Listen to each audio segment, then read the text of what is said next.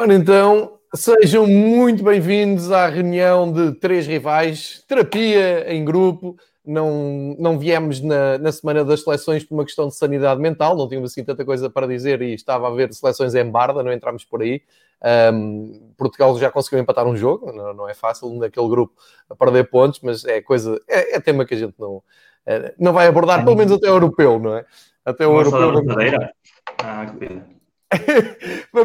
vamos deixar a coisa fluir. Entretanto, voltou o campeonato. Vamos, houve Liga de Campeões com o Porto em ação. Há campeonato a entrar a partir de amanhã. Acho Estou certo, nenhum dos clubes joga hoje, para não dos nossos três. Não, dos nossos três não. Agora há campeonato já dois, sim. Sábado volta o campeonato. Uh, há muito tempo não gravávamos aqui um episódio uh, com o Varela a perder pontos e sente-se que comprou fraldas, não é? Há ali um patrocínio de fraldas. O quê? fraldas nenhumas. Qual fraldas? Não. não. Tentei só, tentei. Uh, hoje tenho muita pena que não, não, que o, que o nosso auditório não tenha acesso ao pré-show, porque foi aqui um festival de eh, Tentativa de me bloquearem foi o que aconteceu no pré-show.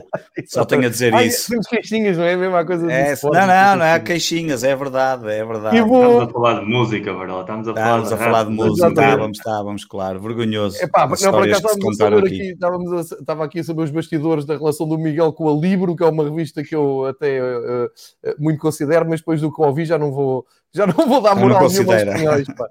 Recebo aqui em casa, vou ter para mim, já não dou aqui moral, não vou perder tempo com isso. Um, e, ah, antes de mais nada, esclarecimento. Epá, não, não, sei se acontece com vocês, mas um, eu, eu tenho aqui vários episódios por dia, por dia, não, por semana, não é? Dedicado a vários temas.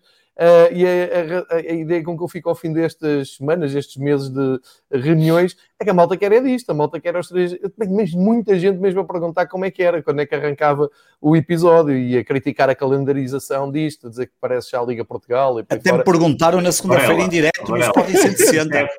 Isto é a forma simpática de dizer que somos imprescindíveis para o Fever Pitch, já reparaste? Oh, mas isso é, óbvio, pá, isso, isso parece-me claro, isso parece-me claro. claro.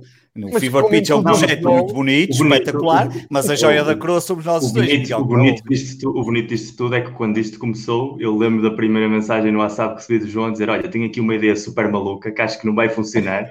É acho que só há duas pessoas com as quais eu posso fazer isto, que és tu e o Varela vamos tentar fazer isto, ver um capítulo a ver como é que a coisa funciona. Se não um mês, eu pensava assim, um mês e ao fim do mês já não vai dar.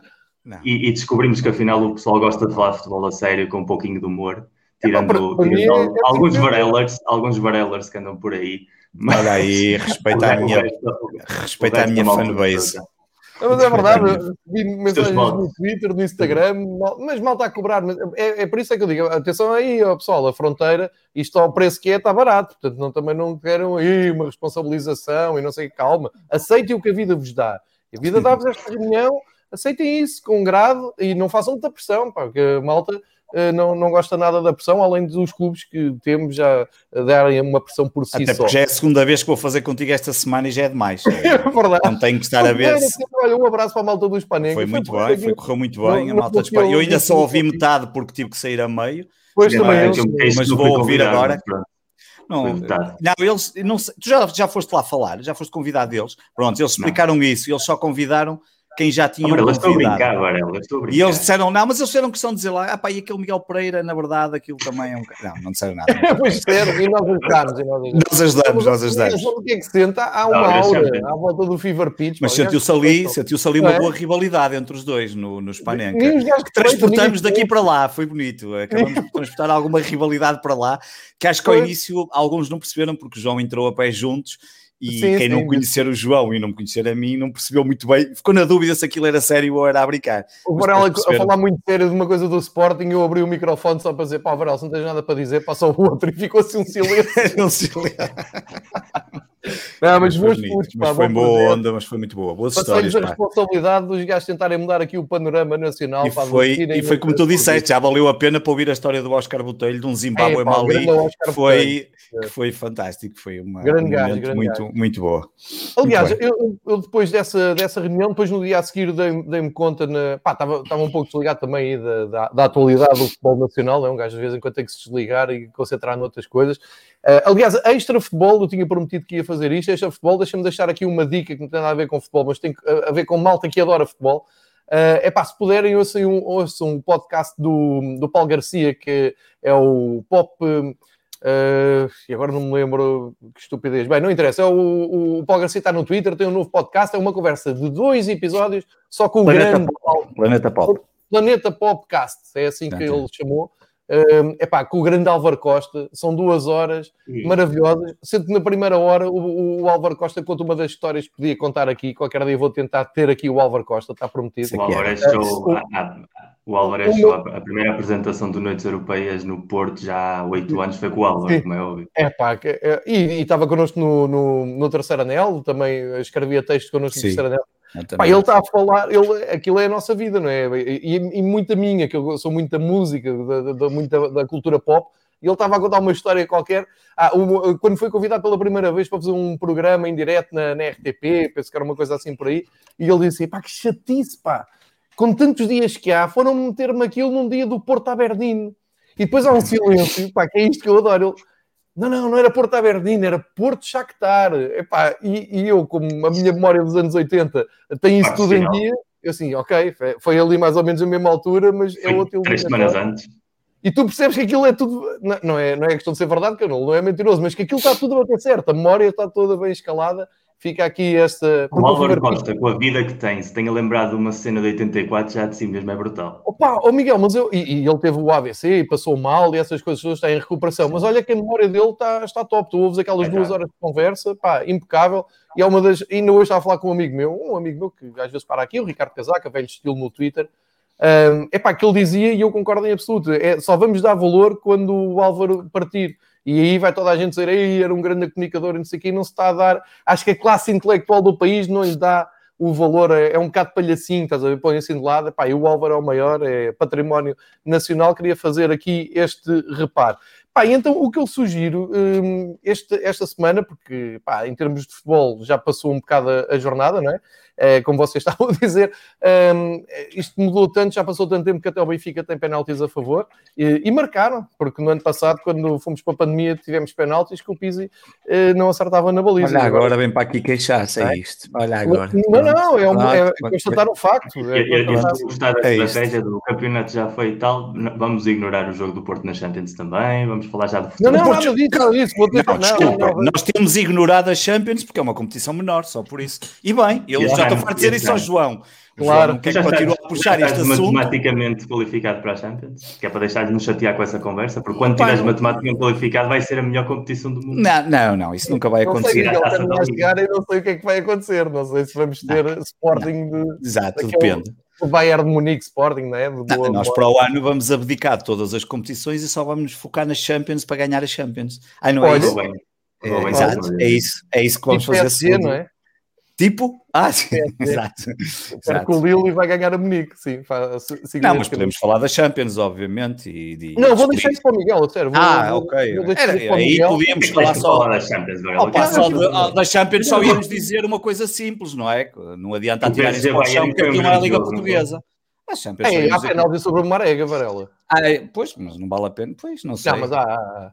Acho, acho que há, há, é aliás, é capaz. se é para falar, vou diretamente ao assunto. Atenção que eu estava a brincar e estava a analisar o lance. Não sabes é eu estava a brincar só. Agora, antes do Miguel falar e antes de eu apresentar o que eu proponho, vou, vou, vou dizer, pá, há aqui uma coisa, e o Miguel já o Miguel é que me chamou a atenção para isto nas primeiras conversas, que eu não tinha bem aquela uh, noção da mentalidade do Sérgio Conceição. Pá, o Sérgio Conceição começa a fazer assim no final dos jogos, a colocando Sim, aquela imagem.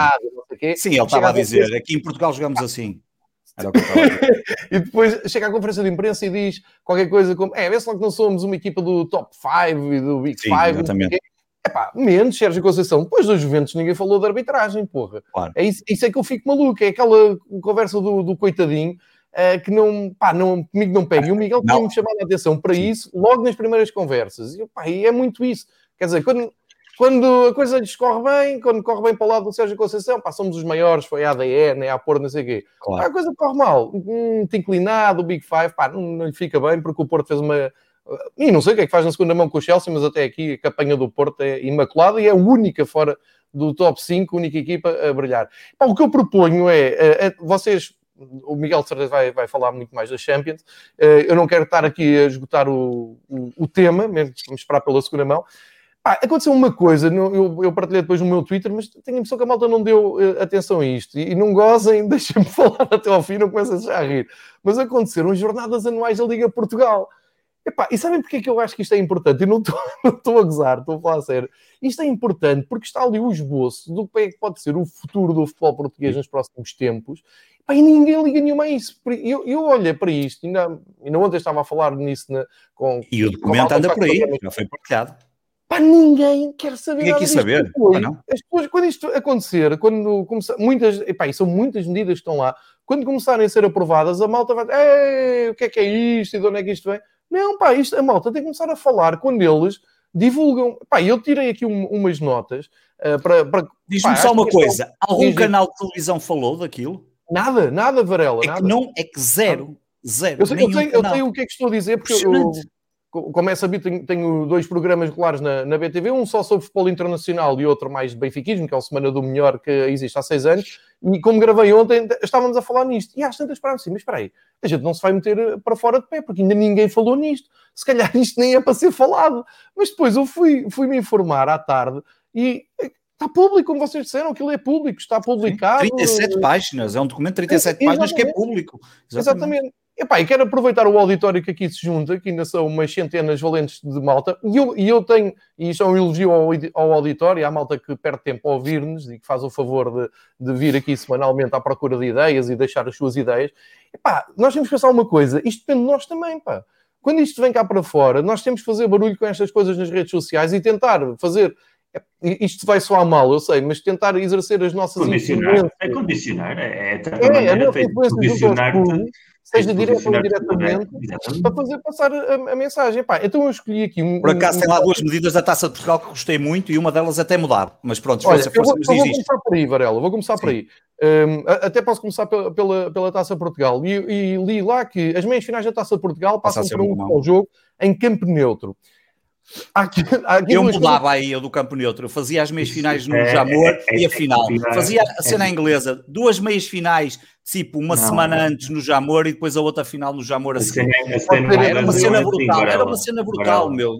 Imaginar o Jamor, peraí, imaginar o Jamor com quatro equipas nas meias finais, a poder lutar, modelo inglês, a poder lutar para estarem presentes numa final, eu acho que era, um, era capaz de funcionar muito bem, apesar, mas diz. O modelo inglês é o que propõe a, a, Liga, neste caso, e a Federação, porque o modelo inglês era de ter as meias finais em estádios que não eram Wembley eram estados neutrais. Aliás, o desastre de Hillsborough, por exemplo, é uma meia final da FA Cup.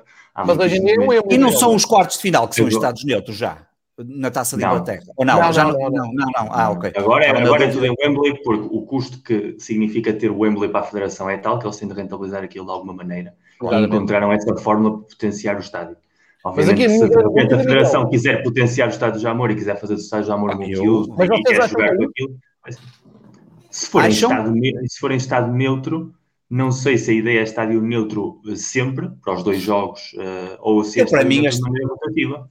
A questão do estádio neutro é só para dar oportunidade a quando são equipas que não são os grandes de eventualmente se qualificar. É o que eu penso. Para mim é o que eu me parece. É mais Mas estás a partir do princípio que, que é esse cenário. Acho, acho eu. Isto é o que eu estou a partir. Agora, eu esse gostava... Eu seria mais fácil se fosse o modelo... Acho que o futebol ficava a ganhar. Se o cenário fosse esse que dizes tu, seria muito mais fácil colocar o jogo em casa da equipa que estivesse pior classificada. Exato. Do que em estado neutro. Além disso, ainda acrescentava mais uma medida na Taça de Portugal, que já falei nisso aqui, que era até às meias finais, ou até, pelo menos até às meias finais, se fossem tal em Campo Neutro ou no Wembley, ou no Wembley, no Jamor, que hum, a equipa de divisão inferior jogava sempre em casa. Para mim, era, era a questão que acontecia sempre para mim. Ok. Um, eu é- proporcionava um outro tipo de espetáculo à Taça de Portugal, porque eu acho que a Taça de Portugal merecia. Uh, porque está a acontecer muitas pessoas dizem, ah, mas é evidente que têm ganho algumas equipas diferentes da Taça de Portugal. Até é verdade. O Aves ainda ganhou recentemente, infelizmente, contra o, o Sporting. ganha sempre que lá vai, normalmente. O Porto é que tem azar, até o tio Will se ri. Um, agora, a verdade é que eu acho que devia de haver oportunidades. Um, se calhar podia. O tio I, anda tio I, cara. Muito uh, bom. A viagem mais épica que eu tenho de já para o Porto numa caminhoneta de deportistas. E, uh, mas, uh, mas a verdade é que devia de acontecer um, pá, proporcionar esta oportunidade a outros clubes de, de, estarem mais vezes presentes, digo Mas, para não fazerem a palhaçada que fizeram na taça da Liga, que todos nós já falamos aqui, que foi feito de propósito, como aconteceu este ano, ter claro. os quatro, os quatro já principais lá. Liga. Deixa, deixa vai continuar a ser. Pois vai. Claro, claro, claro. Deixem-me aqui acrescentar Pode só ser. os meus dois pontos de interrogação. Primeiro, isto é uh, jornadas anuais da Liga Portugal e deliberam isto sobre a Taça Portugal. A Taça Portugal é da Federação. Sim. Não sei onde é que a Liga quer chegar com isso. A Federação olha para isso e diz, e então? Quem manda somos nós e nós fazemos isto como quisermos. Esta é a minha interpretação. Não sei se a Federação vai nisso. Mesmo temos falado aqui muitas vezes, pelo menos as meias finais não deviam ser a duas mãos, porque desvirtuam o espírito da prova, que é sempre eliminar. Se passarmos por um terreno neutro é menos mau, mas eu continuo a achar, pá, é sorteio e jogam em casa como sempre foi, quem tiver que jogar em casa e depois vamos para a final. E o meu segundo ponto de interrogação é que mesmo que a Federação compre esta ideia, coisa que eu, eu repito, eu acho que a Federação não compra esta ideia e nem percebo porque é que isto vem nas medidas da Liga Portugal. Deve haver uma não, boa. Eu, está no, por causa do no índice, ela, ela a certa altura diz lá que aquilo é uma reunião, aconteceram reuniões com os clubes e, portanto, okay. supostamente é Podem a Liga propor. e os clubes a propor, uh, não como entidade de Liga a dizer, ok, a taça é vossa, mas isto, olha, nós reunimos com os clubes, fizemos Muito aqui bem. uma coisa e o nosso objetivo era, pelo menos é o que me dá a sensação de lá na segunda ou terceira pode página, sentido, quando ela diz lá que aquilo são reuniões entre Liga e os clubes, um bocado, porque senão parecia assim um bocadinho mal, estar a, não, a falar sentido, sobre. Faz fazer, sentido, exatamente. mas não retiro uma vírgula. Isso está claro. bem, chegam ao pé da federação, a federação. E a tá federação vai ter que dizer sim ou não, claro. Parece-me. Correio, a gente faz isto como quer e tal. claro. E depois é a questão, mesmo que isso avançasse, a questão do terreno neutro, o que eu vejo é a federação a fugir do Jamor a todo o gás e a agarrar na supertaça e chutar supertaça um pouco por todo o país. Eles estão a tentar descentralizar, que é uma coisa que eu, que eu por princípio, acho bem, mas por tradição acho mal, como já expliquei aqui, como nós estamos os três de, de acordo em relação ao Jamor. Portanto, tenho muitos pontos de interrogação sobre isso, inclusive essa federação compra ou não esta medida. A outra medida, que é dos 16 clubes, que acho que é aquela mais vistosa de mais todas, redução para 16 clubes Pá, eu tenho uma, uma, opinião. Acho que todos os clubes vão, vão agora dizer que sim, porque fica bem, não é? E, e não hoje vi na bola os clubes a dizer sim, mas, sim, mas, temos que ver e tal. Pá, passar para 16 clubes, hum, eu não acredito que os clubes, na reunião que uh, tiverem decisiva disso, a maioria dos clubes não vai querer isso, porque já com 18 já anda, e nós vemos este ano, metade da tabela está com a corda na garganta, Uh, Há um elemento muito importante que é, também vem no comunicado, que é, são medidas que são pensadas para a implementação a partir de 2023, não só pelo Mundial, senão pelas novas competições europeias. Competições europeias 24, e como nós temos vindo a ver que provavelmente a futura Champions League, com aqueles grupos que já não são antigamente, vão jogar com 10 jogos, eh, basicamente a indicação que a UEFA está a dar às ligas é arranjem maneira de encontrar datas livres vocês através pode da ser, Miguel, pode ser. Já se propôs yeah. à Premier sair de 20 para 18, a Premier já disse que não está interessada. Já se falou sobre a Liga Italiana e a Liga é? Francesa reduzirem para 18 e também não estão muito interessadas. No caso claro. espanhol, como é uma federação que está mais interessada em, em, cair nas boas graças da UEFA, já se falou também muitíssimo de reduzir. E no caso das ligas de 18, depois seria reduzir para 16, inevitavelmente. E eu acho que isso vai acabar por ser uma inevitabilidade, porque não vai haver datas suficientes. O peso financeiro da UEFA e da Liga dos Campeões do formato vai falar mais alto, os clubes mais influentes vão querer todos entrar nessa dinâmica, portanto eu imagino que Porto, Benfica e Sporting pelo menos, inclusive até o próprio Braga, façam pressão para que isso aconteça, porque também significa terem os calendários mais uh, abertos para se poderem encarar os jogos da Liga dos Campeões de outra maneira, mas logo a fase de grupos da Liga dos Campeões vai até agora, até janeiro, imaginem, portanto já não é aquela história de que tinha só três meses e meio de concentrados as fases a eliminar, senão vai ser, começará antes e acabará depois, o que significa que questões como a pausa de inverno, todos esses elementos históricos em algumas ligas também vão ter de ser repensadas. E, portanto, eu acho que inevitavelmente o que vamos ver, provavelmente com exceção da Premier, que tem a capacidade económica de fazer o que quer e bem lhe apetece, a maior parte das ligas vão todas reduzir em duas equipas como mínimo, e no caso português é voltar às 16 que tivemos no início da década passada, e acho que os clubes não vão ter muita margem, especialmente se paralelamente vier a história da negociação centralizada dos direitos televisivos e se encontra ali uma fórmula de proteger, digamos assim, de se prometer por parte da Federação aos clubes, protegê-los de maneira económica para que eles aceitem de bom grado essa situação. Certo, Miguel, também eu, eu ia depois por aí, mas, mas a minha sensação que fica, por, por tudo que tenho lido durante a semana nos jornais, é epá, está bem, mas não, não me apertem muito a garganta porque eu não quero ir para a segunda divisão. Mas sim, esse, esse é um, um, enquadramento perfeito. Uh, depois, epá, aquilo tem muitas medidas, realmente, ali muitas propostas. Tem uma dos equipamentos, tem uma dos equipamentos, passar a haver três equipamentos, além em que um deles tem que ser exatamente diferente dos dois equipamentos alternativos, portanto já vamos ter aí arco-íris a dar com, com fartura na. Mas, mas repara, eu, eu sinto por baixo, porreiro, três equipamentos. Pá, mas antes disso, expliquem-me porque é que aquilo que nós trouxemos aqui há duas semanas, sim. aquele Rio Ave Bolonenses, Bolonenses, que não tivesse nenhuma indicação, só olhavas e diziam, o que é isto? Que é isso, que é exatamente. Brancos com amarelos ou uma coisa assim. Mas pronto, tudo bem. Pá, espero bem que sim, espero que alguém pense nisso. Tenho, tenho sempre muito medo dessas, dessas yeah. coisas. Mas há ali uma mão cheia de, de coisas pá, que tu lês e aquilo é bonito, mas é uma mão cheia de nada. Eu, vou, eu apontei aqui uh, uhum. melhorias de infraestruturas, guias Sim. de acessibilidade no licenciamento de seis estádios alternativos. Porreiro. Epá, eu e o Varela, não tanto o Miguel, mas eu e o Varela, já, já o dissemos aqui muitas vezes, devemos conhecer todos os estádios da primeira e se calhar até da segunda divisão. A segunda divisão tem mais dificuldade, a primeira já os conheço todos. Já lá fui ver futebol uh, em todos. Epá, eu sou do tempo em que o Vitória de Setúbal teve problemas, teve problemas até o ano passado, foi o último estádio que eu fui antes da pandemia, um, de, de, de, acessos, de, de, tudo, de manutenção. Tudo acontece naquele estádio, meu Deus. Aquilo é uma, uh, um, um, dinossauro dos, dos estádios portugueses. E a Liga foi lá fazer uma inspeção, aprovou e pôs numa placa silver. Lembram-se disso? Uh, e foi muito. Pá, com uma placa, está lá uma placa, estádio placa silver. E olha para aquilo e pensei assim: estes gajos estão a gozar connosco, pá. Estes gajos não veem futebol nas bancadas onde eu vejo, que aquilo não tem condições absolutamente nenhumas. Mas falei com, com alguém na Liga, na, na altura, uh, um, um, amigo nosso que, que, que, também está atento a estas coisas, ele fez-me um favor de explicar assim. O meu amigo, a placa está lá porque faz parte do caderno de encargos. Os estádios podem ser silver, gold ou cinco estrelas. Eu posso estar aqui a dizer uma coisa qualquer, mas a, a moral da história é nós temos a camada mais baixa e na camada mais baixa é o silver, ou seja, chamar aquilo silver ou cocó é a mesma coisa, porque não há mais baixo que aquilo e portanto o que a Liga faz é, é pá, olha, vão ter que jogar aqui quem que vier cá ver bola que se desempenhe. E isto leva-me uh, para, para estes, bem, os seis estádios eh, alternativos, quando Acho também Sim. perigoso, devem estar a, a, preparar para interditar estádios. É, inter... é e é por causa disso que está, que está lá mesmo, por causa eu, das eu interdições. Isso, aí não é epá, eu não me esqueço, atenção ao seguinte, está aqui eh, gravado, o Braga, durante a pandemia, cumpriu um jogo à porta fechada. Isto deve ser uma coisa única no mundo. Cumpriu, tiveram lá... Pá, é, e aconteceu, portanto, eu estou preparado para quando abrirem as portas, começarem a cair uh, processos daqui daqui da claque, como se está a ver hoje pelo tema que domina a, atualidade em Portugal, uh, os, estes temas populares, de, de, indignação popular na CMTV, nas outras televisões tem um peso, quando chega à tribunal tem outro, como se está a ver hoje a limpeza claro. que está a ser uh, claro. o julgamento de, do, do, ano, não é? Uh, e uh, a, partir daqui eu, eu tenho-vos a dizer, eu acho que o IPDJ, que é aquela entidade maravilhosa que tanto faz pelo futebol em Portugal, está-se a preparar para dar o exemplo de fechar portas de, da luz e se calhar de outros estádios, como o Braga, e quando o Braga vier dizer, não, não, a gente já cumpriu, pá, espero que o Benfica tenha a decência de dizer que isto não é uma república de bananas. Eu espero um, que também queiram fechar o estádio de Guimarães por causa dos insultos ao Moreira. Ah, ah, que não, que não, não, não foi nada. Não, não deu, não deu em nada, não deu em nada, curiosamente. Uh, depois, um, aposta na formação integrada e contínua do, do oficial de ligação aos adeptos.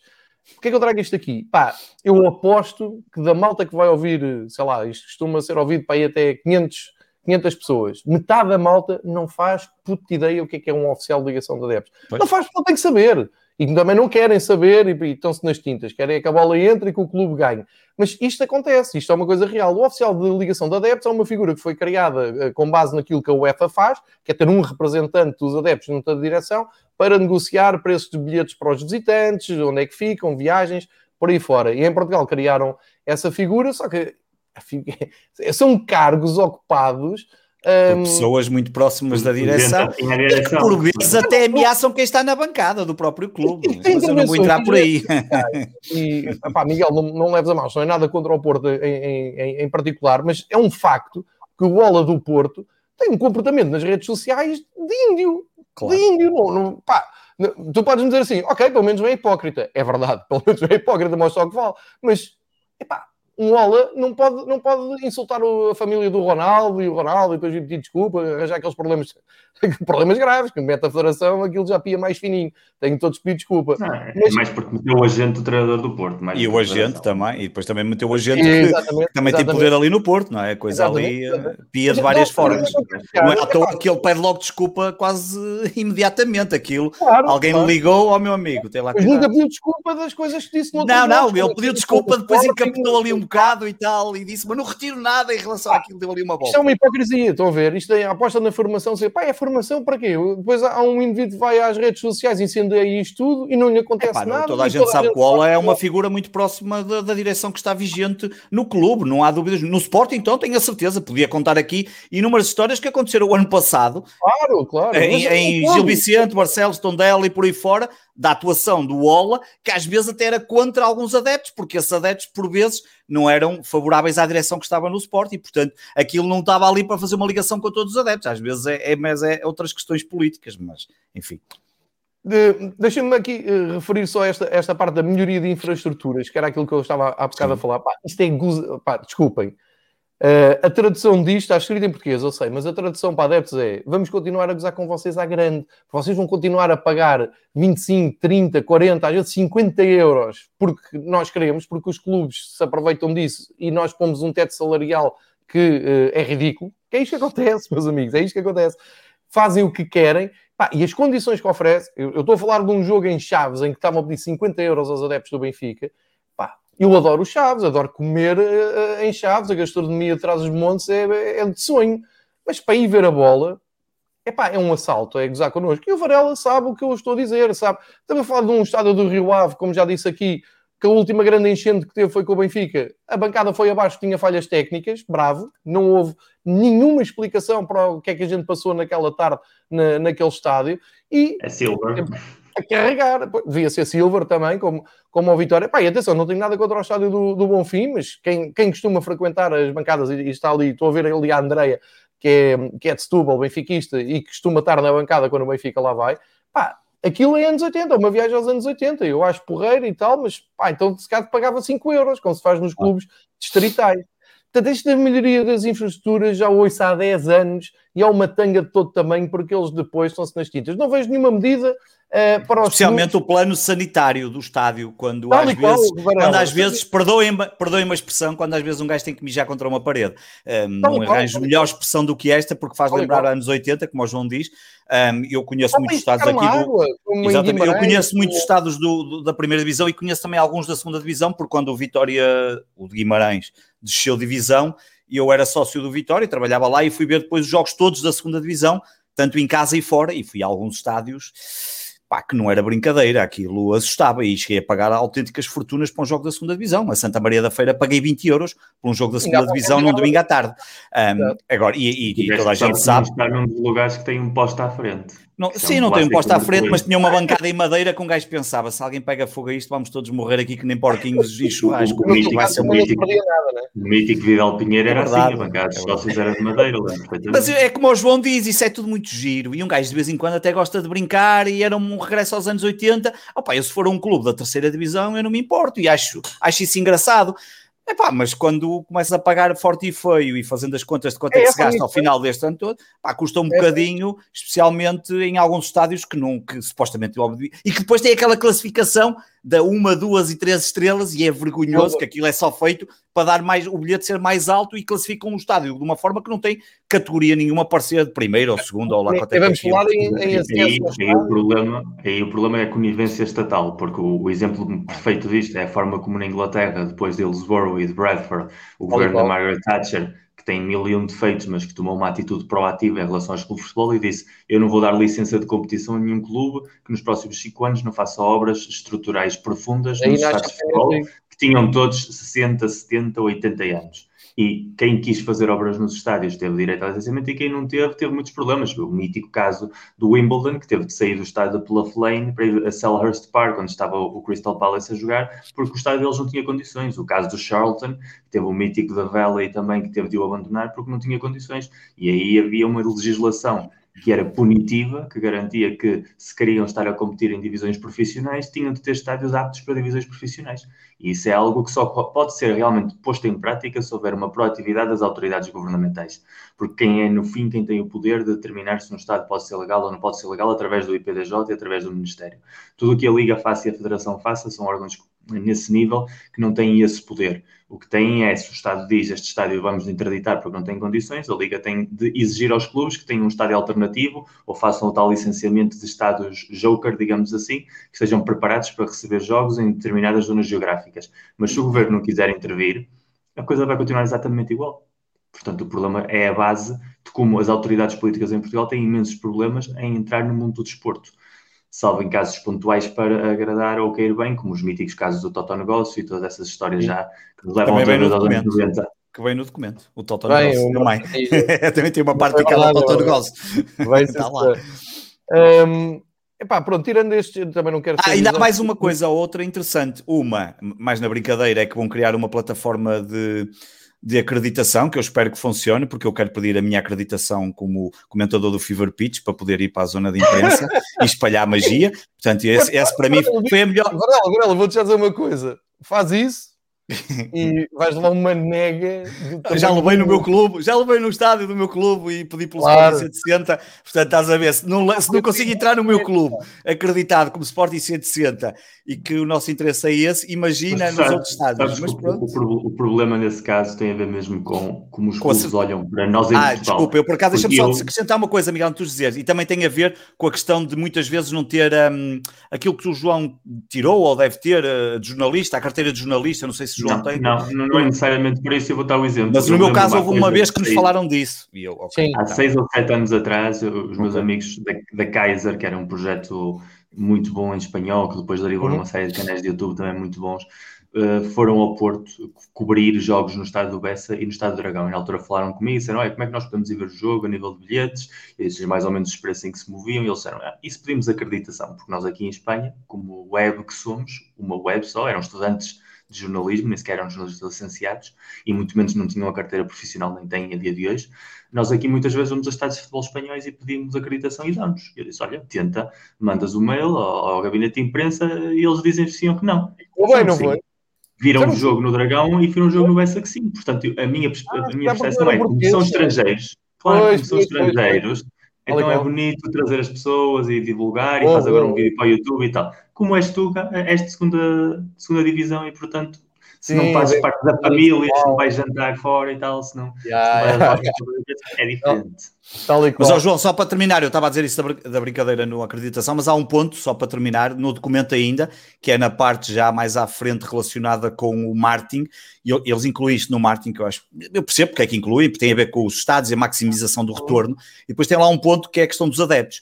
E nos objetivos e nas conclusões tem lá duas coisas muito importantes. Uma, compreender a aplicação do cartão do adepto. Vão é, continuar a insistir na saga até à exaustão do cartão do adepto. E depois ainda tem, não vou dizer a, a lata, mas é desenvolvimento de plataforma de venda centralizada de bilhetes destinados às zonas de cartão de adepto, que é que é uma plataforma que eu espero que aquilo arda e, se possível, se o Rui Pinto quer fazer um favor à nação, que faça um hack daquilo e desaparecer com aquela plataforma, porque isso é capaz de ser das piores coisas que vão tentar fazer cá em Portugal e, um, e efetivamente já falamos aqui muitas vezes sobre isso. Mas, Vou acrescentar ao que tu acabas de dizer uma coisa, pá, é que isto, se não é maldade, se não é pensado, os meus parabéns, porque é genial. Antes disso aparece assim, redução do IVA dos bilhetes para 6%. Ou seja, uma coisa que não depende da Liga, como é evidente, mas fazer claro. pressão sobre o governo para Exatamente. reduzir uh, o, o, IVA para 6% no, nos bilhetes de futebol. Eu leio aquilo assim, bravo, muito bem. Logo a seguir, prá, bilhetes para cartão do adepto. De adeptos, claro, para coisa, exatamente. Ah, vou, repetir aqui, vou repetir aqui, já o disse e já falámos aqui muito, mas isto não quer demais. E malta que nos ouve, epá, principalmente para aquelas gerações mais novas, vocês percebam que se começam a aderir ao cartão do adepto sem ler, sem ouvir, sem debater, sem ouvir malta mais batida como nós, vocês estão a apunhalar o futebol pelas costas, o futebol que gostam, e estão só a resolver um problema parcialmente. Porque eu já vejo muita gente a correr assim, pá, eu não quero saber se é cartão do adepto ou não, eu quero é ir. Eu tenho que ter a certeza que quando o Benfica ou o Sporting jogar uh, em Guimarães e em Braga, eu estou lá. E, portanto, se tem que fazer um cartão, faz um cartão. Epá, pensem mil vezes antes de avançar para isso e pensem no que é que está por trás. E não estou a falar de romantismo uh, bacoco, não, não, estou a falar aqui sequer de, de princípios, estou a falar, é pá, mesmo da vida de adeptos. Vejam lá se é isso que querem mesmo para a vossa vida, porque isto é tão importante que reparem, adeptos como eu e como o Pedro Varela, que toda a gente unanimemente uh, aplaude como uh, uh, grandes atrasados mentais e idiotas que somos, por largar as famílias em dias de aniversário, por irmos viajar domingos à noite e irmos ressacados de trabalhar no dia a seguir, porque largamos tudo para ver os nossos clubes há décadas, é pá, somos os primeiros a olhar para aquilo e dizer: não, pá, não, isto já não é nada. uma segunda identificação, uma segunda identidade, porque não conseguem controlar meia dúzia de grunhos nos estádios, porque não conseguem controlar crimes que são localizados e que nem são entre os estádios, não há casos de crimes entre os estádios praticamente, tirando um, um ou outro episódio a, uh, a, lamentar os crimes que acontecem e que vêm no, nos jornais, e porque se não houvesse esta comunicação doentia que há, nem, ninguém sabia, uh, arruaças entre cafés, entre gangues, no bairro não sei de quem, isto não é futebol. Dentro dos estádios uh, há, há clássicos e derbys em barda todo o ano e eu não me lembro nos últimos anos de nada de gravíssimo que aconteceu dentro de um estádio de futebol. Posso estar enganado, mas não vejo. Portanto, querem resolver problemas de uma forma absolutamente uh, preguiçosa e mesmo à portuguesa.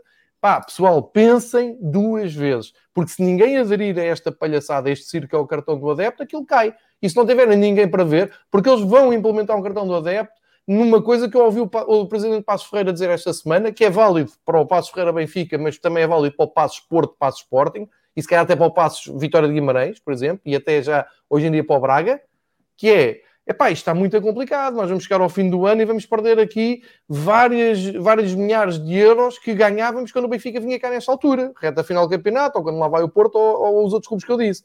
Pois vão, e se meterem o cartão da adepto e disserem assim na luz, pessoal, quem quiser ir acompanhar o Benfica na próxima época, à Mata Real, tem que apresentar aqui o, o, o cartão da adepto e depois comprar bilhete. Pá, se ninguém tiver cartão da adepto, os gajos ficam com a Mata Real uh, com uma bela vista, como temos agora, sem, sem, nada. E isto é muito importante que a malta meta na cabeça.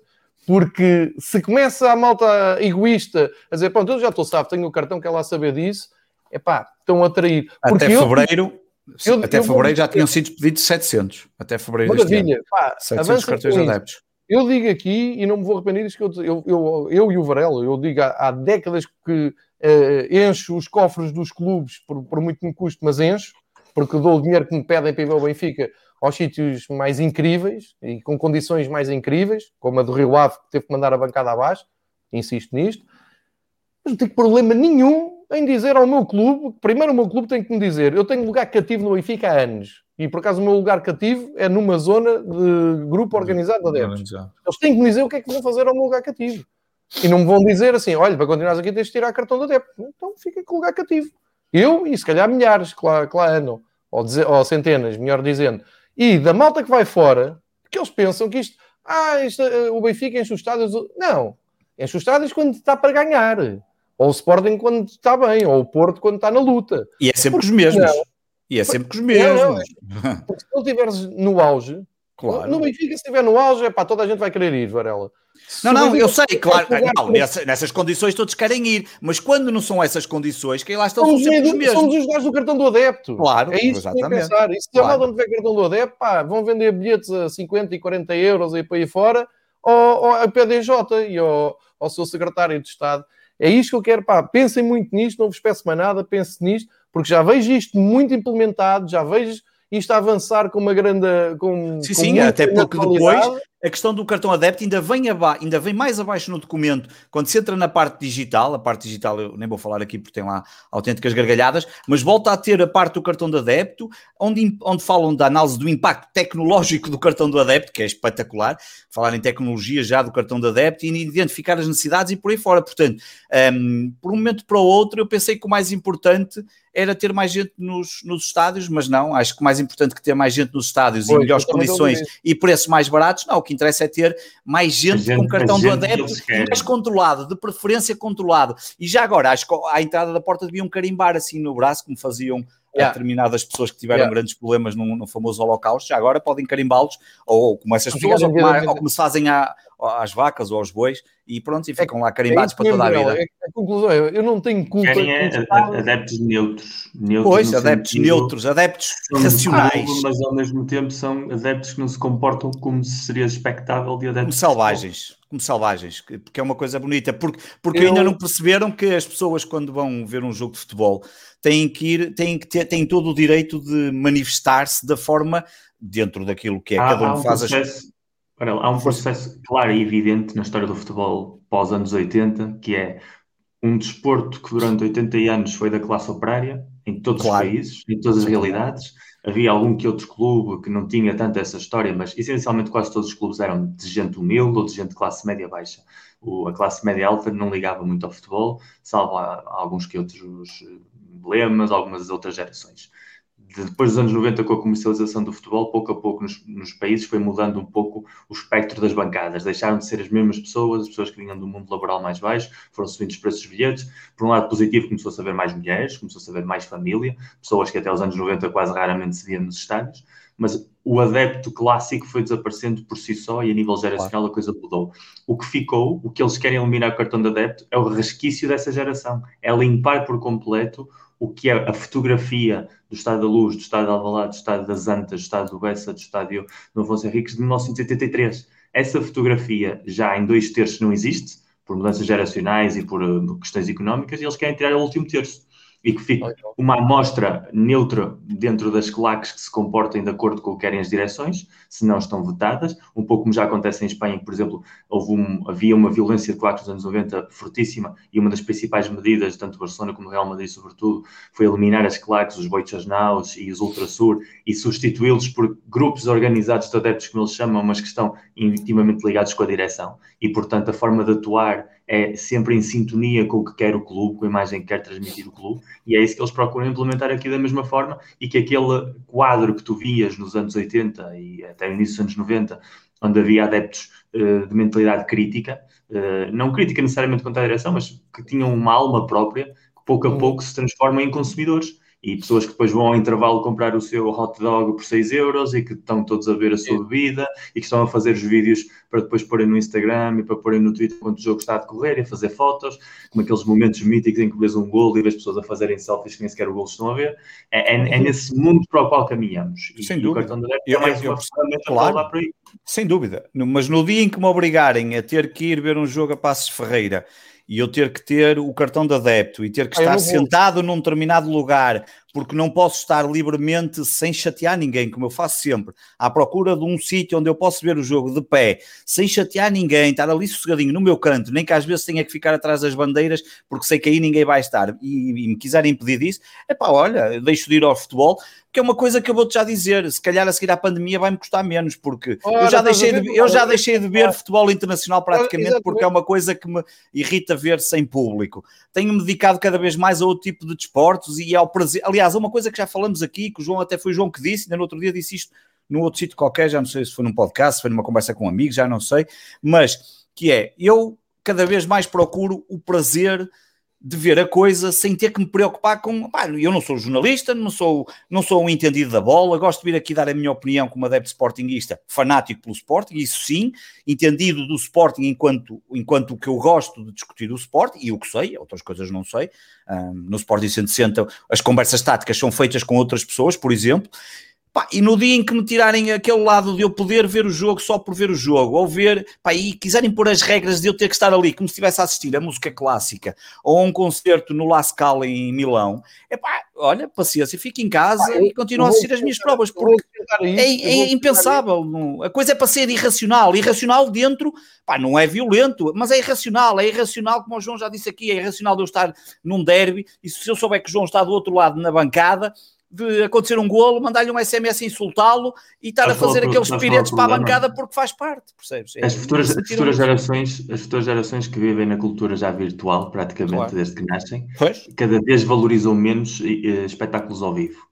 Porque um claro. espetáculo ao vivo tem uma duração, hora e meia, duas horas, uma rotina, e, e eles vivem já em ciclos mais curtos de entretenimento tal maneira que até mesmo em ligas importantes, como é o caso da Premier, estão a olhar para o passado e estão a valorizar a possibilidade de devolver o terracing aos estádios, que foi uma coisa que a Thatcher limpou. O Manchester City pouco a pouco na Premier e na Bundesliga começa-se a estudar a implementação em determinados estádios, em determinadas zonas do estádio, e voltar a essa dinâmica para atrair, digamos, aquela velha guarda que se foi perdendo com o tempo, porque sabem perfeitamente que se tiverem de esperar pela aquela malta que tem menos de 20 e tal anos, que seria aquela que ia supostamente ocupar o lugar desta gente que já não vai ao futebol, vão esperar sentados porque eles vão estar em casa a ver streamings, vão estar a ver a Netflix e já não têm aquela predisposição que todos nós tivemos de poder aguentar duas horas a chover torrencialmente só para ver a nossa equipa jogar mal e porcamente e ganhar com um gol no minuto 94.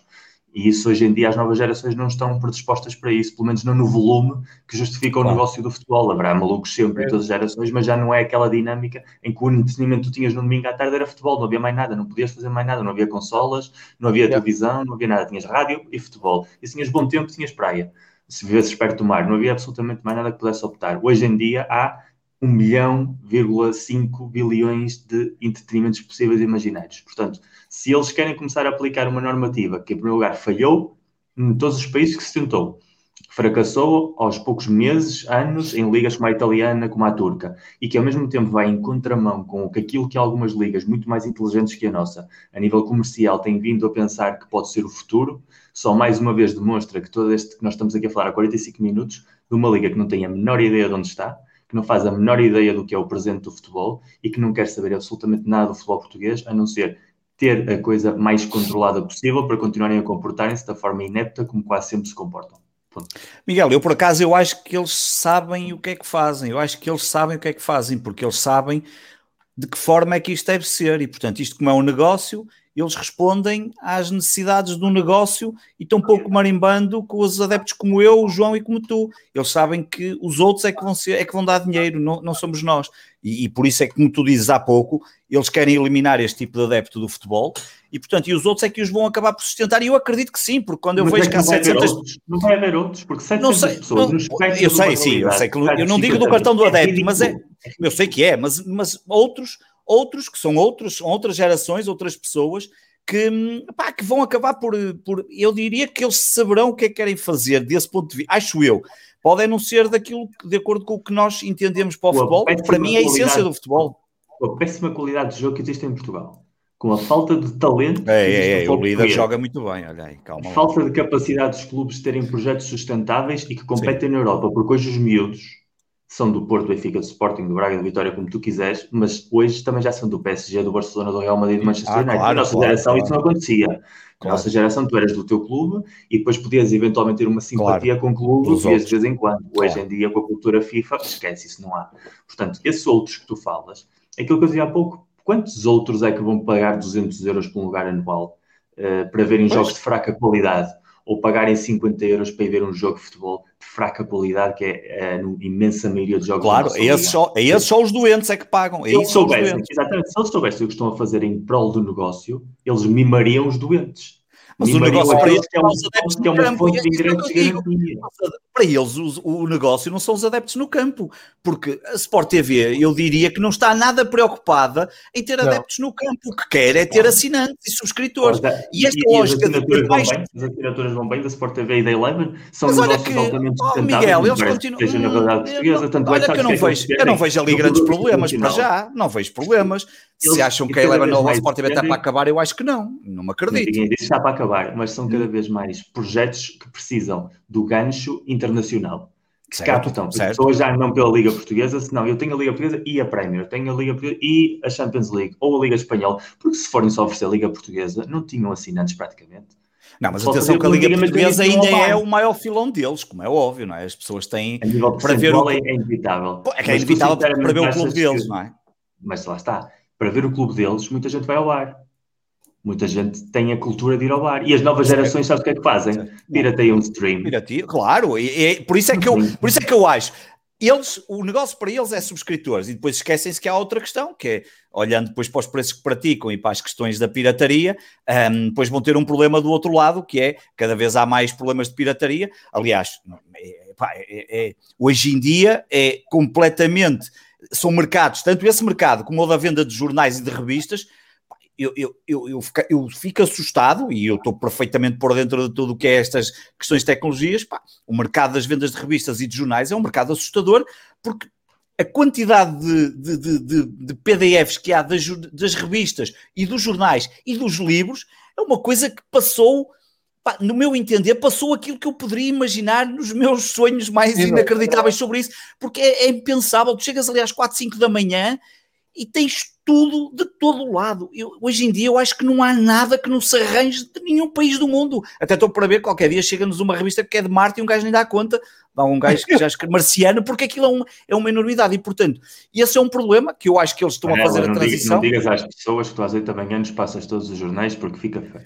Não, eu não passo nenhum, eu não passo nenhum porque você. Ah, pá, longe de mim, toda a gente sabe. Aliás, há uma campanha muito boa hoje em dia Uh, vi no outro dia várias pessoas de órgãos de comunicação social a dizerem isso, um, que sabiam perfeitamente que no Telegram estavam lá todos os jornais e todas as revistas, muito mais do que em WhatsApps da vida, porque o Telegram tem ali umas diferenças. Uh, Queria-te agradecer é? ter criado o nosso grupo no Telegram. É verdade, Exatamente. É verdade. eu só partilho, eu só partilho, só partilho mensagens a Gustavo Santos, poesia e coisas Deixem-me só dar, a, a finalizar a, aqui a questão do, do cartão do ODEF, porque isto é mesmo muito importante, porque está mesmo Antes de dizeres isso, Miguel, eu pago, eu pago, eu pago Ridley, eu pago Press Reader, eu pago Netflix, eu pago Disney Plus, eu pago HBO, eu pago, pago Amazon confio, Prime e pago Apple TV. Eu sei, eu sei, não, mas eu, eu ainda contribuo para isso. As revistas, aliás, partilho com o João, uma delas partilho com o João Ridley, partilho com ele e partilho com um outro grupo, o Press Reader. Epá, agora, não posso é fazer mais, se calhar eles também têm que, têm que me chamar mais a. Tens jornais, tens revistas. Adoravam que eu deixasse de comprar estas coisas, mas eh, estou cheio disto. Ah, e ainda pago a Amazon nos livros, o Audible. Portanto, Exatamente, não é para mim que vão falir. Por mim uh, também não.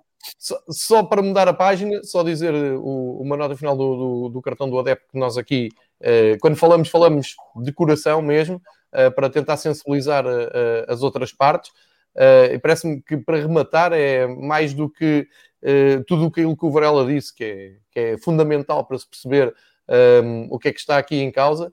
Uh, é uma questão de quem aderir vai passar a ter duas uh, identidades para, uh, para o país, para as autoridades, ou seja, tens o teu cartão de cidadão, como qualquer cidadão normal, depois tens o cartão de atrasado mental, que é o cartão que vais a uma entrevista e dizes assim, ah, você quer este, quer, um, quer entrar no meu departamento, não quer? Sim, senhor. Olha, mas tem aqui duas, um, dois, duas identificações perante a administração interna do país, cartão de adepto e cartão de cidadão, ou seja, és um hooligan és um atrasado mental, porque é assim que és visto. É assim que és visto. E, portanto, eu, para terminar a, a, a conversa, quando me provarem que nos jogos todos que eu fui nos últimos anos, clássicos, derbys, uh, tudo, jogos à pinha, jogos de tensão máxima, problemas dentro do estádio. Problema, mostrem-me que, que, eu e os adeptos da minha equipa e o Varela e os seus amigos criámos uh, o caos num estádio. É que não têm. A questão é que não têm. Que a Inglaterra, quando avançou para isso, a coisa era gravíssima. Claro. Não tem. Aqui eu não tenho culpa é que não conseguiam controlar os gangues. São criminosos, que andam aí fora à facada uns aos outros, não sei, isso não tem nada comigo, isso não tem nada a ver com essa gente. Isso estamos a falar. Basicamente, basicamente no cartão de cidadão és o João Gonçalves e no outro cartão serás a besta do Lampião. E é assim, é. é... Isso, é, isso, isso, não é preciso cartão do adepto. Isso, isso, duas, isso, duas, que é besta do Lampião. Duas entidades diferentes, duas entidades diferentes. Para, é Miguel, só uma coisa, aqui quem falou em períodos de uma bancada para a outra não fui eu, fique aqui claro, só para perceber quem é que é aqui. Não, porque fazes isso, como eu também faço. Não, não, não, desculpa, como é óbvio. Qual é a lógica de estar no mesmo estado em que tu sabes que está do outro lado, amigos teus, rivais, tens que, tens que virar para eles. A malta é do Panenka está aqui a dizer que vocês estão a ter conversas muito cordiais, portanto não estraguem agora. Tenho, aqui, estraguem tenho aqui a prova de quando entrem em Alvalade, a primeira a mensagem que costumo receber, o SMS, é de Pedro Varela, que diz assim... Chiu está colado, porta-te bem. É assim, é assim eu, sou, eu sou uma pessoa Varela, simpática. ainda mandas SMS, Varela. Na altura mandávamos SMS. Sabes porquê? Porque não funcionava a rede nos Estados da internet. Ou tu pensas que, é, que está lá no documento que vou implementar ah, novas redes 5G, não sei o que mais, e um gajo tinha que mandar SMS, ou pensavas que dava para mandar WhatsApp. Conversa, era SMS. Miguel, é, SMS simpáticos, porque o João sempre que passa aqui à porta de casa para ir para os Jogos a Norte, eu mando sempre uma mensagem calorosa de boas-vindas e ele, é, ele é, é testemunha, tem lá no telemóvel dele digo sempre a que horas é que passas aqui, que é para eu te esperar ali numa ponte e mandar-te com um calhau contra o vidro do carro. Mas ele, às vezes, quando manda, já passou por essa fase. Mas, é... Ou seja, aquelas fotos quando aparece um adepto com enforcado naqueles viadutos à beira de Gaia, és tu e tentar Exato, eu ali, exatamente, claramente. O, o claramente. grande mistério do futebol português ficou desfeito. Exatamente. exatamente. Devo, devo, partilhar aqui com o nosso auditório que isto quando acontece, eh, e eu às vezes já me esqueço, estou ali a passar perto de Gaia, porque a gente vai muitas vezes ao norte durante a época, tenho amigos meus que seguem Pedro Varela com estima e que me chamam a atenção assim, vê lá se o Varela está na ponta a mandar calhaus, vê lá se ele já mandou a mensagem. Portanto, está mesmo carinho aqui. Bem, a administração claro. interna vai ouvir isto, o IPDJ vai ouvir isto e vamos... Já, estamos, já temos aí um gajo a bater à porta. O Varela vai rapidamente demonstrar que essa hora está a ver o torneio de dados ou então de bisca e, portanto, não é imputável. Pá, se forem todos como eu, eu não ofereço porrada a ninguém, não ando a porrada com ninguém, sou o gajo mais medricas para andar a porrada, sou o primeiro a fugir. Agora, dentro do estádio, eu gosto de. tenho as minhas formas de ver aquilo. Agora, cá fora, o cara é cervejas e coisas. E o João sabe disso, porque eu já tive vários convívios no, no Estádio da Luz, no Estádio do Dragão, já tive em vários estádios. E acho que a única vez que eventualmente poderia eventualmente ter algum problema foi quando saí de um cordão, mas estava tudo perfeitamente controlado há uns anos num derby de Sporting Benfica, mas estava tudo perfeitamente Miguel, controlado este atrasado mental sai-me do cordão de segurança das claques do Um derby daqueles antiga, com muita gente. Mas mesmo a antiga, sai com a maior das descontrações, como, epá, como se fosse para a praça, assim. Está, está o rebanho a passar, ele sabe, porque eu estava à espera dele e estava a ver qual era a melhor maneira de, de ir buscar para irmos jantar. Ele sai, eu, ah, estás aí, espera aí, eu vou sair. Pá, ele não levou uma tarefa dos Robocops por um segundo. Que ser, não, não, vai ter comigo.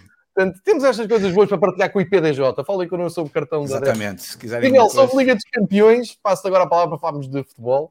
Ah, é para falar de futebol agora? Um quer dizer, não se pode considerar é. futebol aquilo que o Porto joga, mas, mas diz qualquer coisinha, não é? Já querias tu. Miguel, fala connosco. Dá aí uma a, minha pergunta é, a minha, a minha dúvida que eu tenho aqui é: o desconfinamento já permitiu abrir o, a Sport Zone? já começou, a campanha, já começou a campanha no Twitter, Varela compra uma tenda de campismo? Nice, nice. Eu só compro depois de acontecer. Ou o, empate, ou, o empate já te deixou com medo e não compraste a tenda. Medo, não. Quem tem medo compra um cão. Não. Não é uma não, tenda. Não, a tenda só compro depois de acontecer. Eu não compro, eu não compro coisas com antecedência, nem mando fazer cascóis a dizer já campeão. Não. Pode falar da Liga de Campeões. Vou dar razão, Pedro Varela. A gente está a dar-lhe moral para falar da Liga dos Campeões, ele está-te a provocar. É, isto é que é lamentável. É isto, estás a ver, estás a ver. É por isso, ainda, é ainda queres continuar a trazê-lo. Ah, pá, estás a ver. Isto é a escola do Saúl, é uma vergonha. Traz este gajo, traz este gajo para aqui, não se sabe comportar. Este foi talvez o melhor final de sempre. Quer dizer, deixou de ser o Saramago das noites europeias para ser da escola do Saúl. é uma vergonha isto. Essa, bipolaridade, essa bipolaridade é tremenda. Uh, opa, tenho a sensação, eu acabei o jogo uh, de quarta-feira com, com, uma sensação muito estranha, porque não é habitual na história do Porto, sobretudo na história dos Jogos Europeus do Porto. Normalmente o Porto, quando perde, perde bem e, e quando ganha, ganha bem. Aquela sensação de que foi, foi o melhor jogo para mim, em termos de o que a equipa é, o que a equipa pode dar, e o rival, e a dinâmica, e o jogar num estádio neutro, numa realidade completamente alternativa.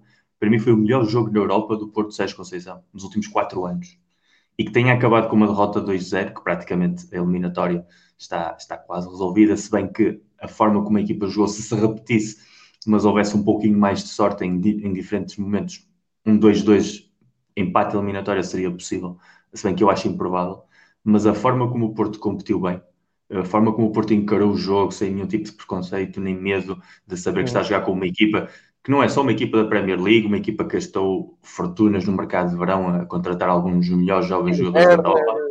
Uma equipa ah, que vinha que tinha perdido com o West Bromwich Albion, mas que vinha de 14 jogos com o Thomas Tuchel, que não tinha perdido nenhum. Ou seja, uma, uma dinâmica que era das três melhores de todas as grandes ligas europeias. Cara, até foi a pior coisa que aconteceu ao Porto, eles perderem com esse Bromwich. Sim, o, o Sérgio Gonçalves falou isso antes do jogo e, e fazia sentido, mas de qualquer das formas o Chelsea não fez nada para ganhar aquele jogo. Para ganhar um 0 ou ganhar 2-0. O jogo foi perfeitamente equilibrado, uh, jogou-se como o Porto quis que se jogava, e isso eu acho que é importante.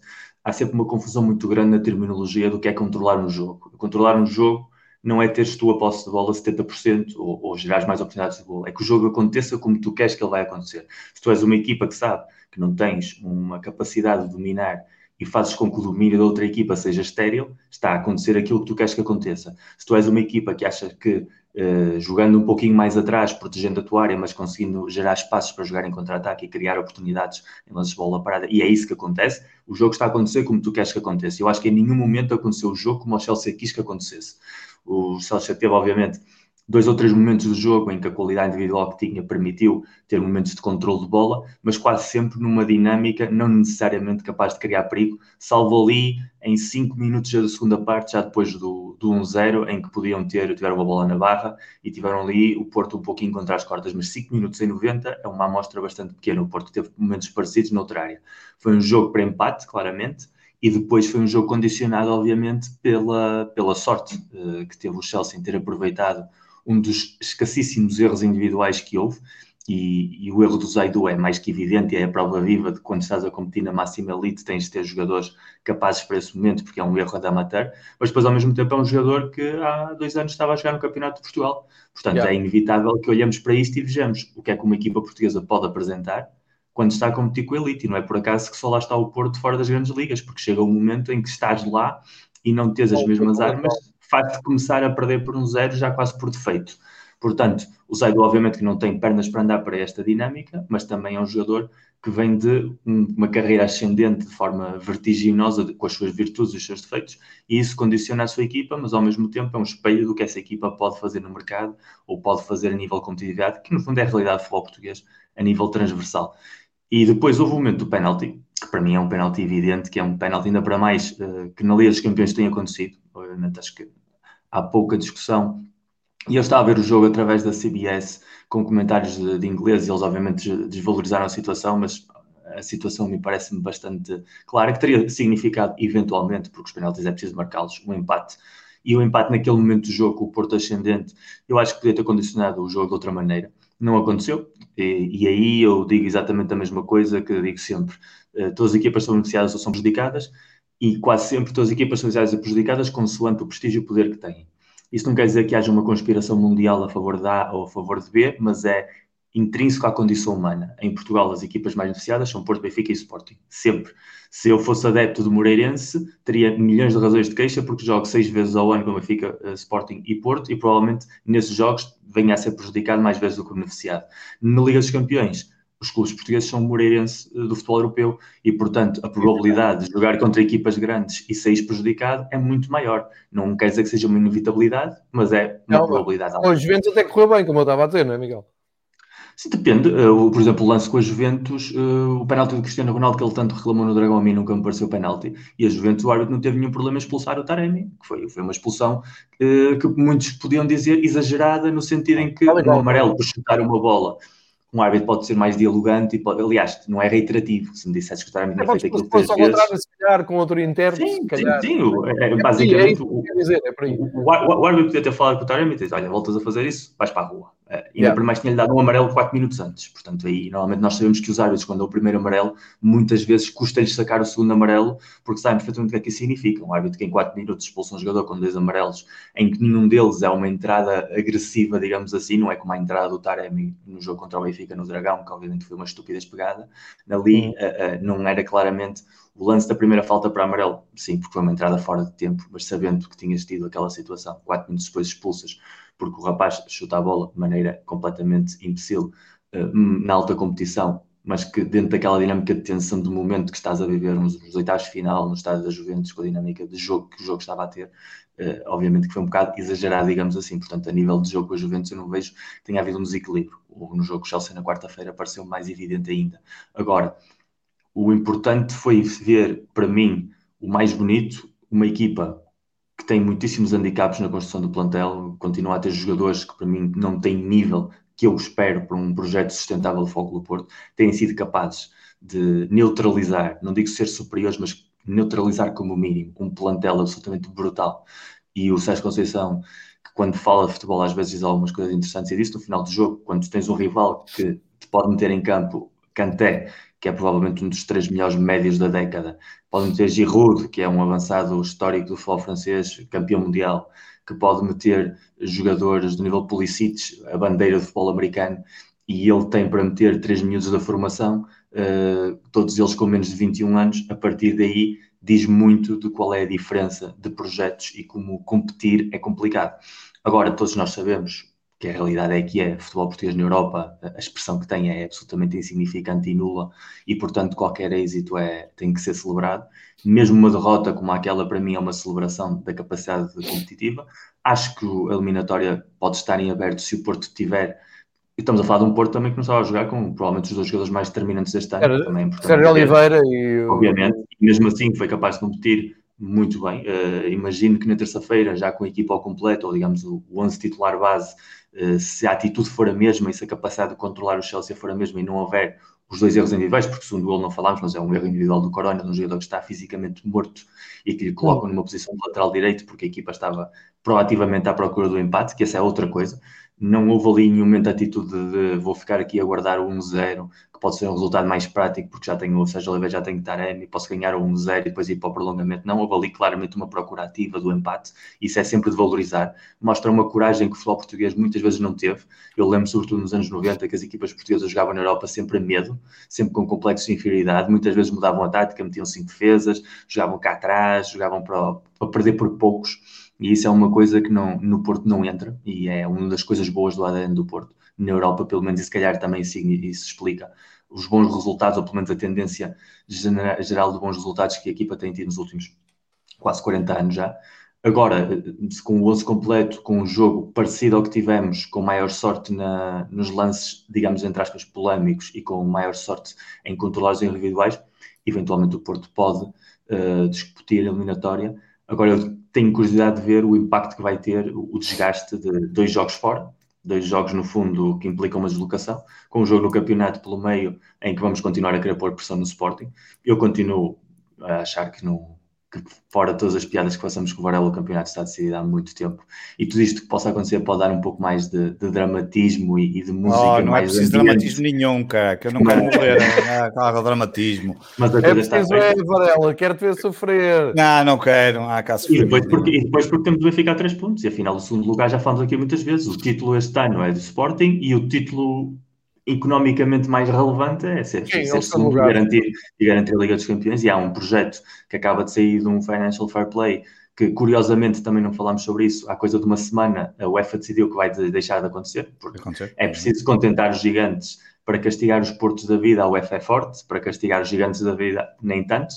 Se falamos de desequilíbrio das arbitragens, o, o, condicionamento que a UEFA fez ao Porto este ano foi muito importante a nível de mercado de transferências. Não teve o valor de fazer isso a outros clubes em situações que provavelmente, se forem ver os livros de contas, estão bastante piores. E, e depois, de certa maneira, é condicionar o futuro do projeto. Portanto, ser segundo classificado para o Porto é fundamental, porque não só significa que sais, mas se não sais com a economia um pouco mais saneada, e no caso do Benfica, já falámos aqui, o investimento neste ano foi tão grande que ficar em terceiro lugar, com o que possa implicar um, um PAOC 02, uh, possa ser um rombo também é um muito importante ao projeto, é um risco muito grande. E, portanto, ser campeão este ano também para nós significa ser segundo, e, portanto, não há margem. E eu imagino que depois da eliminatória com o Chelsea, se a equipa não se classificar, já estamos todos em igualdade de condições mas até agora a única equipa que está a competir em duas frentes somos nós, isso tem o seu desgaste e espero que não passe fatura no jogo com o Tondela, que não vai ser um jogo fácil, porque equipas que estão a lutar para não descer divisão nesta altura do ano são às vezes mais complicadas que equipas que estão a lutar pelo título, porque jogam a vida e isso normalmente é, é, é muito mais importante. Sim, exatamente. Varela, Estás preparado para sofrer até ao fim ou isso é tudo fachada e já percebeste que vai ser oh, fachada, estou farto de sofrer, pá. Quer dizer, eu neste último jogo, por acaso, contra o Moreirense, até aos 80 minutos não, não, não estava, nem estava muito preocupado. Ah, aquilo um zero, ok, isto vamos ganhar um zero, vai ficar por ali. Até porque o Moreirense não fez absolutamente nada durante o jogo. O Moreirense tem uma oportunidade logo no início do jogo. Se calhar teria sido bom que essa oportunidade tivesse entrado, que eu tenho a impressão que virávamos o jogo com mais facilidade do que manter aquele 1-0.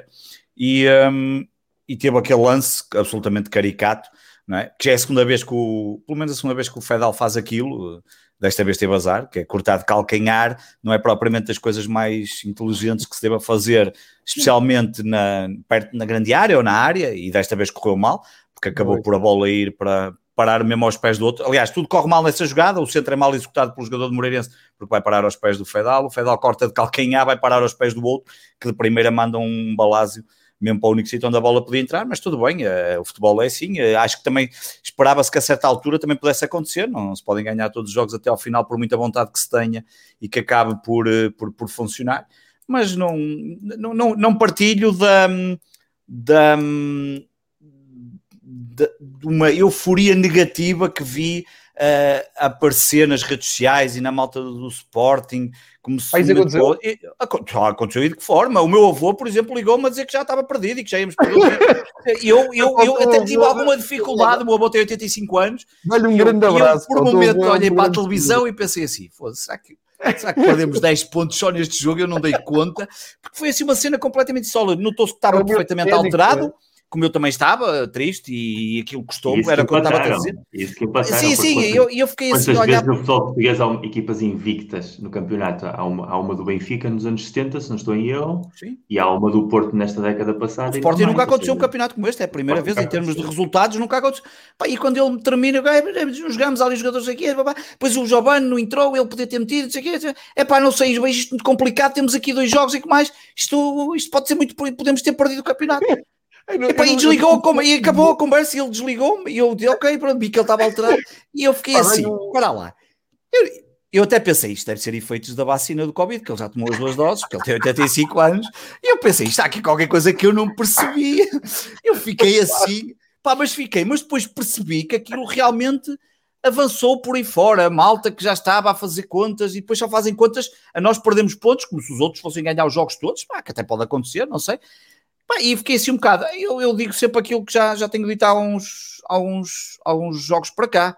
Se o Sporting perdeu o campeonato, é uma vergonha, é uma miséria que não faz sentido absolutamente nenhum e seria... Acho que podem ter se, se, por exemplo, imagina, o Famalicão faz aqui um bom resultado em Alvalade. Eu, eu fiquei chateado por isso, fiquei chateado por isso, que é, este jogo não era para empatar, não, o Moreirense não, não mereceu, mas, mas nem é questão de merecer, este jogo não era difícil, acho que o Moreirense nem, nem, não, não, não estava a jogar o suficiente, para, era para chegar lá e ganhar o jogo sem problema nenhum, porque eu acho que o que vamos ter, acho que o jogo que vamos ter com o Famalicão no domingo vai ser mais difícil. O Famalicão está talvez a atravessar o melhor momento da temporada, já não é a primeira vez que apanhamos clubes em que estão, que estão em bons momentos. um bom treinador, agora tem um bom treinador. E acho que e é às vezes aquela coisa chicotada psicológica, e além disso, claro, vem daquele, ok, de um empate e vamos ver o que é que vai acontecer.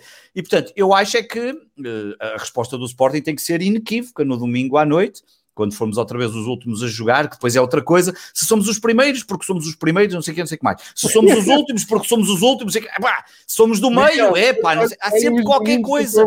Mas isso é uma coisa, é uma coisa que tem. Sabes porque é que isto acontece? Isto só acontece por uma razão simples, como na segunda-feira dissemos no Sporting 160. Porque há falta de cultura falta de cultura de vitória, claro, como é óbvio. É a ansiedade está lá, é óbvio que vai continuar, mas é falta de cultura de vitória, porque não estamos habituados a ganhar e porque, e porque já estamos a imaginar que vamos perder os jogos todos e de momento para o outro eu fiquei assim, mas espera lá. Não, Epá, ok, temos 7 pontos de vantagem, 8 que são 7, os outros, o Porto ainda vai à luz e nada me diz neste momento que o Benfica não ganha o Porto, porque não? O Benfica está a jogar melhor, está em boa forma. Aliás, o Benfica é o único clube neste momento que nos últimos 5 jogos tem 5 vitórias, o Sporting tem 4 e 1 empate e o Porto também tem 4 e 1 empate. Quem me garante? O Sporting tem equipa para ir ao, ao Braga ganhar, tem equipa para ir à luz discutir o resultado, perfeitamente. E acho que momento, e o Porto ainda vai a Moreira, vai a Famalicão e acho que vai ao Nacional, pelo menos. Parece-me que há ali uma série de jogos. Pá, não, acho que acho que é um, é um pronto, enfim, é tal falta de cultura. De... Queres, queres convencer a malta sportinguista que está. Eu acho que há um argumento muito forte aqui é que eu quero convencer que não, ninguém morreu no domingo. É isso. Perder, o Benfica vai perder pontos e o Porto vai perder pontos. O que eu quero convencer é que ninguém morreu no domingo e que se achavam que nós íamos ganhar os jogos todos até ao final do campeonato, é pá, se calhar é, também era preciso perceber um bocadinho como é que fosse se calhar é preciso perceber como é que funciona um bocadinho a lógica dos campeonatos e olhar para a história e ver que isso não iria acontecer. É, em, um, primeiro lugar, é, é o que eu estava a dizer antes. O Sporting nunca foi campeão invicto e em Portugal acho que só há dois campeões invictos em toda a história, que isso já por si diz o difícil que é. Faltam é. agora nove, oito jornadas ou nove jornadas, não estou em erro. Nove. O, o... nove. 9 ou 8? Agora, como tu dizes? Acho que são 9 jornadas que faltam. 25, faltam 9, exatamente. 25 9 jornadas. 9, exatamente. O Sporting tem 9 jornadas para poder fazer algo que é absolutamente histórico. Cinco jogos em casa. Dos nove, tem cinco, cinco em casa. Agora, é, é, claro, dizer que seja... é, é, falta de cultura de vitória. Completamente. É ansiedade a tomar ansiedade um emocional. emocional. Primeiro lugar, porque se o Sporting tivesse estado sempre a 3, 4, 5 pontos, o nível de tensão era mais alto, mas ao mesmo tempo não havia tanto dramatismo. A sensação é que agora mesmo só o Sporting é que pode perder o campeonato. Já ninguém pode ganhar. Só o Sporting é que pode ganhar ou perder. Portanto, chega um momento de responsabilidade. E nos clubes que estão habituados a ganhar, essa responsabilidade é perfeitamente assumível. E é aquilo que eu dizia, por exemplo, a mim, dizem, eu vou jogar depois do Benfica. Eu digo, se jogo depois do Benfica, melhor porque estou motivado. Se jogo antes, melhor porque lhes ponho pressão. Ou seja, claro. quando tens uma cultura de vitória, tu Dá olhas para as duas Obviamente, de outra forma. Claro, é a nossa vida nos últimos 10 anos, não é, Miguel? Até, até é muito claro. falado das reuniões da Liga de Calendarização, é, vem cá para fora, sua, depois cá para fora, as grandes guerras bastidores que há entre os representantes do Benfica e do Porto para quererem jogar primeiro. Portanto, essa do Sporting é um novo mundo para eles. Eu acho Já agora, Miguel, há aqui o José Maria Reis acabou de dizer que há três campeões invictos, uma vez o Benfica e duas o Porto, com o, Porto. o Vilas Boas o e o Vitor Pereira. de forma consecutiva. Exatamente, exatamente. É exatamente. Pronto, está aqui respondido. Mas é um bocado essa cultura e, portanto, eu fiquei assim um bocado escandalizado. Agora, eu digo mesmo, neste momento, é evidente que eu, se o Sporting não for campeão com esta vantagem, epá, seria, seria, seria um desastre de, da temporada, porque não, e não podiam, e não valia a pena vir no final do discurso, ah, não sei o quê, no início ninguém contava, não, não, seria um desastre, tendo em conta a vantagem que tem. E depois há outra coisa importante para dizer, é que se em junho me dissessem que o Sporting, a nove jogos do fim, tinha sete pontos de avanço de do segundo classificado, Epá, eu assinava de cruz e até é quase, que, quase convidava o Varandas para vir almoçar comigo. Quase. A melhor coisa convidava. que podia acontecer ao Sporting, sabes qual é? A melhor coisa que podia acontecer ao Sporting agora mesmo era perder com o Famalicão. Não, não, tá, deixa-me deixa explicar, deixa-me explicar. O Sporting está numa dinâmica em que os jogadores, isto eu acho que se sentem os próprios jogadores e vai ser o grande trabalho do Roberto Mourinho. 10 pontos eram muitos pontos, 8 pontos continuam a ser muitíssimos pontos. Portanto, há uma espécie de, de, desleixo, ou seja, uma espécie de já está quase feito, uma espécie de já sentimos, uma espécie de podemos relaxar um bocadinho. Nós estamos a dizer já vamos uhum. jogar a de champanhe, mas não, não é aquela tensão, não é aquela pressão. Se o Porto eventualmente ganhar, que é preciso o Porto ganhar ao Tondela e o Benfica ganhar o jogo deles, e eventualmente o Sporting perde, em primeiro lugar, isso o que vai fazer é despertar todos os alarmes. Vai dizer, olha, de 10 passámos a 5 em duas semanas, isto pode voar num instante. E de certa maneira, todas aquelas cabeças já estejam mais a pensar em maio no champanhe, de repente são forçadas a conectar outra vez. E depois acontece uma coisa que muitos treinadores disseram isso em várias ocasiões da história do futebol. Quando uma equipa está num recorde, está às vezes tão obcecado com recordes, ou tão obcecado em dinâmicas que perde a realidade vários treinadores, o Arsene Wenger, quando o Arsenal, o Arsenal perdeu os Invincibles, o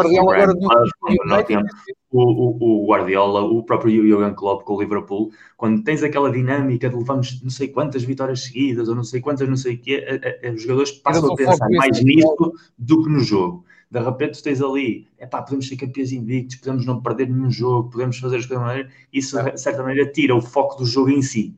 E quando já de repente esse recorde já foi, e já diretamente diz, opá, isto já aguentámos 20 e tal jogos, muito porreiro, não sei o quê, mas agora vamos ganhar os jogos todos que faltam. Isso aí muda mas, o mindset do jogador. Mas eu estou eh, preparado para isso, Miguel. Portanto, o meu coração não está preparado para isso. E, portanto, essa, isso que tu estás a dizer não, não pode acontecer. e no é? domingo temos é que ganhar sem dar a mínima hipótese ao, ao Famalicão, não me lixem cá a minha história. Deixa só dizer uma coisa aqui ao Gonçalo Mendes, que está a dizer que são 8 pontos. Não são 8, são 7, porque em termos de vantagem Sim. perdemos com o Porto. São 8 pontos na tabela classificativa, mas são 7 em caso de empate. É, mais Bom, é, é, é, só mais por isso, por causa que a vantagem neste momento é do é, Porto. Duas, Portanto, eu não estou preparado para isso. E se o Sporting calha de não conseguir vencer ao Famalicão e reduzir ainda mais a coisa, epá, eu deixo de ver os jogos, que eu não estou para morrer ali em frente à televisão e vou ver eh, o curling. O curling não que vai acabar este domingo, mas, mas vejo outra vai coisa qualquer caso. É uma informação importante, mas, eh, claro. mas uh, vejo outra coisa qualquer porque, porque não estou para sofrer e morrer ali em frente à televisão, nem pensar. Há, há o torneio de Berlim de, de Laborim. Opa, há muita coisa para ver, Miguel. Tens o Masters de Golf, tens o Mundial de Curling, tens o. Opa, não falta coisas para ver. Tens um calendário à frente? Tem, olha, tá, agora está a dar as setas, que é a quinta noite da Premier League, está a dar. Está a dar também o Masters, o segundo dia, a prova mais importante do golfe. Logo claro. à noite temos a fase olha, final não, do. Não precisas só de ver desporto, já podemos ir para a parte das recomendações? Podemos, eu estava a recomendar coisas bonitas para se verem. Uma das coisas que podes fazer, por exemplo, é ouvir o Matraquilhos. E a minha recomendação que eu trago hoje. Não gosto é... desses gajos, estou farto de os aturar. Este livro que acabou de sair. Este livro que acabou de sair uh, chamado Sempre al Ataques, saiu a semana passada aqui em Espanha, que é uma lá, biografia. Peraí, peraí, peraí. Tu estava a falar do Matraquilhos, o, o Manel Neves no outro dia também veio falar do Matraquilhos. Sim. É algum episódio Matraquilhos? Sim, um sim, sim, sim, sim. Já lá vou, já lá vou, já lá vou. Sim. Ah, ok, desculpa. Este livro, este livro saiu, este livro saiu há coisa de 15 dias, é uma biografia. E grande Cruyff, 600 páginas, mais ou menos, 585 páginas Uh, escrito por um holandês que conhece muitíssimo Cruyff, está escrito em castelhano e foi publicado aqui. E é um livro que eu já estive aqui a ler, porque, como também já é público, eu vou publicar no Brasil um livro dedicado ao Cruyff, que não é uma biografia, mas é um livro sobre.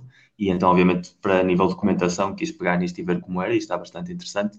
Mas, curiosamente, e eu tive uma conversa com, com o Rui Silva, e daí vem a conexão com o Matraquilhos, se a equipa grande, daquelas equipas míticas que todos nós aprendemos a, a, gostar de, fôssemos ou não do clube, é o Dream Team do Cruyff, o Dream Team dos anos 90, que era uma equipa que jogava a bola, que era uma coisa louca.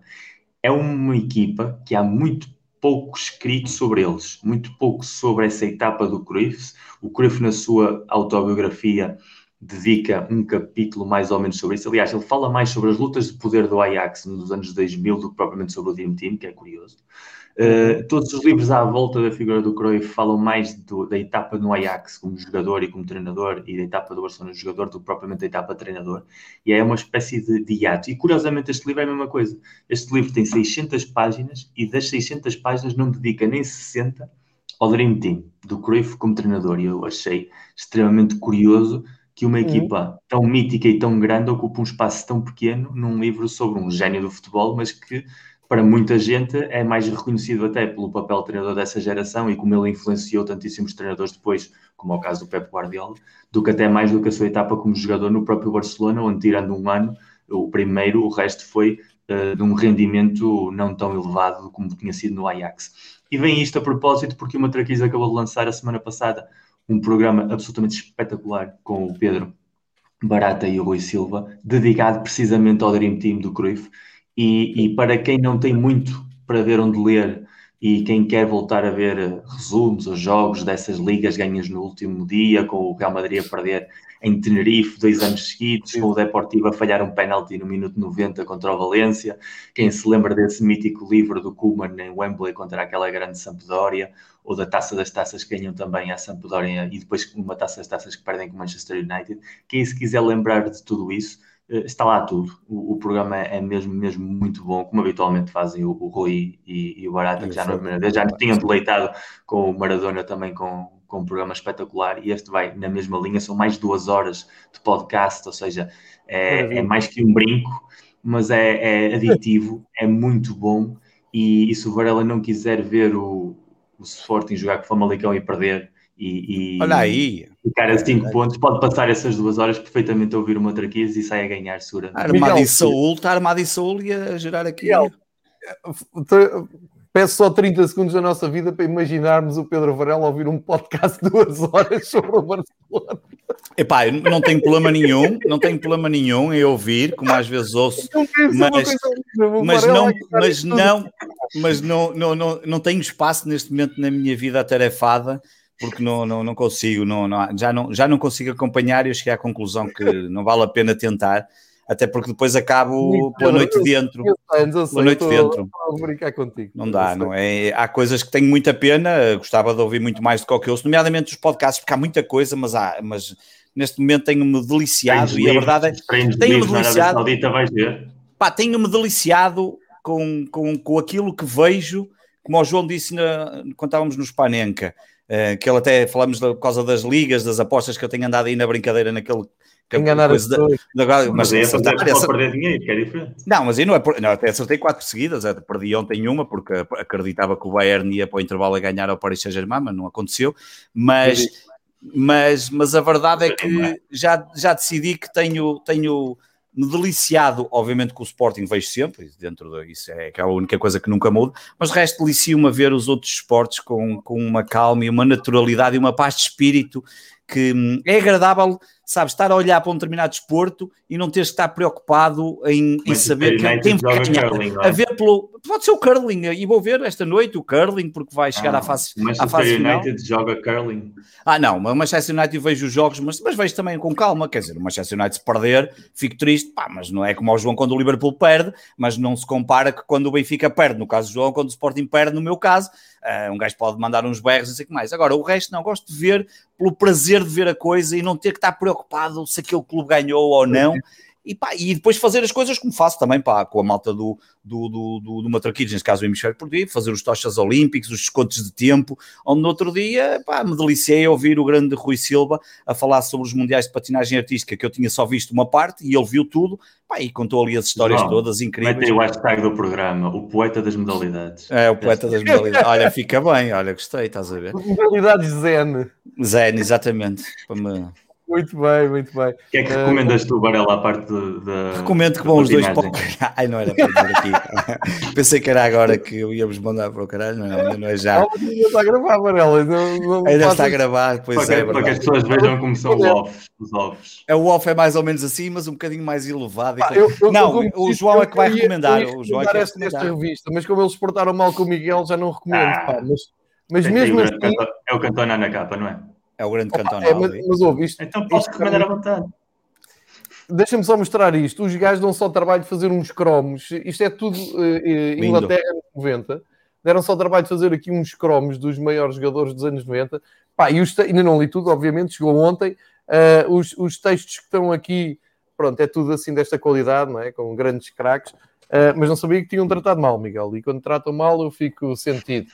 Mas pronto, é, é, olha, são, são os gajos que mandam para Portugal com os preços fortes um, jeitosos. Se se interessarem, vão ao site da Libro, mas condicionados por um maltrato só ao Miguel Pereira. Atenção a isso. Neste caso, maltrataram o Saramago das noites europeias, porque se maltratasse o, Sa o Saúl, aí não havia problema. Agora, não, mas como foi o Saramago das noites europeias. Olha, falando em Saúl, eu vi um comentário há pouco sobre a possível expulsão do Sérgio Conceição neste jogo e é alucinante. Sérgio Conceição, vocês sabem que eu não sou admirador dele, já podia ter sido expulso pai, no dobro dos jogos em que realmente foi expulso. Mas dar um cartão amarelo num jogo do quarto final da Liga dos Campeões a um treinador quando a bola está a sair fora e ele quer é que o lançamento seja mais rápido possível e faça um controle digno do jogador de elite que foi, isso foi das coisas mais surrealistas que eu já vi na vida, porque foi ir buscar a bola, garantir que a bola estava ali para que o lançamento fosse mais rápido possível, não, não fez nada fora do normal, não saiu nem sequer da zona técnica, que isso dê amarelo no jogo de Liga dos Campeões de quartos de final diz muito ao que foi aquele árbitro. E, quando oh, falamos oh, e em relação aos livros, que há bocado estavas a falar, para quando para quando é que vai escrever um livro sobre o maior momento da história do futebol em Portugal? O calcanhar de chão, não. Quando mandares a camisola. Ah, isso é se for campeão, isso é se for campeão. É? Ou, ou então, exato, com o prefácio dedicado ao tio exatamente. Estás a dizer que os grandes momentos do futebol português últimos são brasileiros. Tens, tens, tens tio São brasileiros, já viste? E tens Kelvin, já viste? Kelvin, Kelvin acho que o João não vai gostar, não sei, mas só, só naquela, não sei porque pareceu-me que. Bom, Pronto. Uh, perdemos ligação com o Miguel, não foi? Uh, a ligação caiu, acho que a net estava má em Madrid a ligação caiu. Deixa-me só dizer aqui uma coisa: o, por causa daquilo do cartão amarelo, há uma tirada muito boa de um jornalista inglês, penso que o de, Atlético, que durante o jogo, quando é o cartão amarelo, que é ridículo, ou Sérgio Conceição, uh, ele faz um tweet a dizer assim: Sérgio Conceição segundo cartão amarelo da Liga dos Campeões desde 1997. Um bem-aja à, malta, um bem à malta do Atlético, ainda é das poucas coisas que eu vou lendo internacionalmente de desporto. É muito, não porque eles fazem e que fazem de tudo, não é só futebol, eles fazem de tudo, literalmente de tudo. Então, desportos americanos é com fartura, aliás, eles têm a distinção. É, deles é ali. É, é, exatamente, e eles fazem tudo. E, e, entretanto, esta semana, não, há duas semanas, descobri uma newsletter pá, dedicada a desportos e, um, e a negócio pá, que é absolutamente brutal, aquilo é diário, chama-se Huddle Up, é de uma coisa inacreditável porque os gajos analisam as grandes competições de todo o mundo, tudo que seja, sei lá, como agora começou o The Masters, que é a prova mais importante do, do tempo do golfe, pá, o gajo ontem foi dedicado só ao The Masters a mostrar como é que funcionava do ponto de vista financeiro, de marketing, bem, e todos os dias é um tema diferente e aquilo é uma coisa, pá, tão bem escrita, tão simples, tu dizes assim, pá, como é que uma coisa tão fácil e tão simples tem esta qualidade e realmente lá está conteúdos que vale a pena pagar, neste caso é de borla, mas que vale a pena pagar. O caso da Atlético não é de borla, mas, seja, mas news, news, newsletter de Atlético sim, podcast Matraquilhos não. Okay. Opa, eu, eu já disse, eu, eu, eu, eu os Matraquilhos são dois grandes amigos, mas não há tempo para ouvir tudo. Tenho aqui no WhatsApp dois, pelo menos duas pessoas a, a pedirem-me coordenadas essa mailing list, diz lá que é, é, é malta que Ah, o Adalap, é, esta do Adalap eu posso pôr aqui, tu podes dizer isso se quiseres. Comentários, por favor, vou, nos comentários não consigo, mas meto aqui no WhatsApp. Pronto, vocês aí. Ah, ok, Vai. obrigado. Isso dá, dá para fazer das duas formas. Põe o e-mail. Esse, esse, é um, esse programa que ele, que ele utiliza, é o Substack, é muito bom, porque é um programa para newsletters que é muito fixe, porque tu podes ou receber por e-mail todos os dias, ou podes ir ao site ler. Um, é o formato que tu mais gostares. Isso depende. Eu utilizo muito esse formato, acho muito giro, porque aqueles todos os dias de manhã, os gajos põem-te o e-mailzinho, pá, e está ali tudo informação muito bem detalhada, e dá para perceber que o gajo é pá, há ali gente que, que tem mesmo informação e é, é, é muito bom. Eu, eu estou muito fã desse, desse, desse, desse, desse tipo de conteúdo. Gosto muito do, do, do que eles têm feito pá, e vai-se aprendendo ali algumas coisas. Como eu também gosto muito de uma área sempre de perceber um bocadinho como é que as competições funcionam, como é que entra a parte financeira, de marketing, outras vertentes. Pá, sei lá, no outro dia analisaram todos os contratos que uh, o que mudaram na NFL, por exemplo, que mudaram agora os contratos. No, uh, este mês, no, no ontem, ontem acabou o campeonato universitário americano, não é? O famoso campeonato universitário americano que acabou na segunda-feira, que, que, é só uma, mas é engraçado porque é só uma das provas que mais dinheiro gera no mundo e os jogadores não ganham absolutamente nada. E, e, ele detalhou sobre os problemas que isso tem e um problema que neste momento está em tribunal por causa disso. Pá, tem, tem assuntos muito, muito interessantes para quem gostar, obviamente, de, de extra futebol aqui e há de ter coisas sobre futebol porque eles também falam, mas, mas é só por isso. Estás a incomodar as pessoas. Está calado. Está, não, a pessoa que está a ver, pá, mas é, é, há mais malucos que é aquilo que a gente pensa, oh, Miguel. Eu tenho aqui é dois ou três malucos logo aqui. Epá, pergunta lá ao Varela o que é. Só que esteja a ver a, a, gravação e que não está, por alguma razão ou outra, com os telemóveis. Depois ele mete no Twitter. Depois ele mete no Twitter. Sim, ok. Para, Exato. Para os 75 mil no Bancada do Leão, eu estou a partilhar aqui na, na, na, janela da transmissão, está aqui embaixo o, o, o link, pronto, é a sugestão do Varela e muito bem para, para esta semana. Eu, eu um, desafio-vos ou sugiro acabar aqui com uma coisa clássica, que é a pergunta que do é João Nuno. João Nuno. Há bocado ia responder, ainda bem que lembraste. Um clássico, João Nuno. Uh, e então eu posso despachar já. Uh, não achas que o, o, João Nuno pergunta aos três e começa por mim se não acho que mesmo com todos os problemas que o Benfica teve, com o Jonas ganhava o título. Não, acho que não. não eh, amo muito o Jonas e tudo o que fez pelo Benfica, mas acho que não. Faltava ali qualquer coisa mais, principalmente, se calhar ganhávamos naquela altura em que a coisa começou a fraquejar, ali quando, uh, perdermos, quando perdemos em, em, no Bessa, que foi a derrota mais uh, inexplicável da, da época. Mas depois, com tudo embrulhado e da maneira como descemos de nível e com os problemas todos extra que apareceram, não havia Jonas que, que nos uh, salvasse. João Nuno, grande abraço. Pá, campeões de vôlei, pá, esqueci-me de dizer campeões de vôlei. Deixa-me só aproveitar. O João Nuno, se o Porto tivesse o Falcão, tínhamos sido campeões. Isto é fazer uh, o Miguel, é, em, o campeonato, Miguel? Eu já tinha, já tinha respondido quando estava a falar com, Sim, com o campeão nacional. Eu, para mim, o, o, campeonato está entregue e, e só o Sporting aqui pode perder. Nós vamos estar aí a lutar pelo segundo lugar e, e se houver uma migalha para apanhar, mas em princípio Exato seria um, drama, seria um drama histórico e eu quero a saúde do Varela em condições, portanto, Acima de tudo até, isso, até, até, me custa torcer para que isso não aconteça, não é? é como eu. Quem é que nos dava depois o huddle up substack, por uh, Varela, e tu estás confiante no título, não é?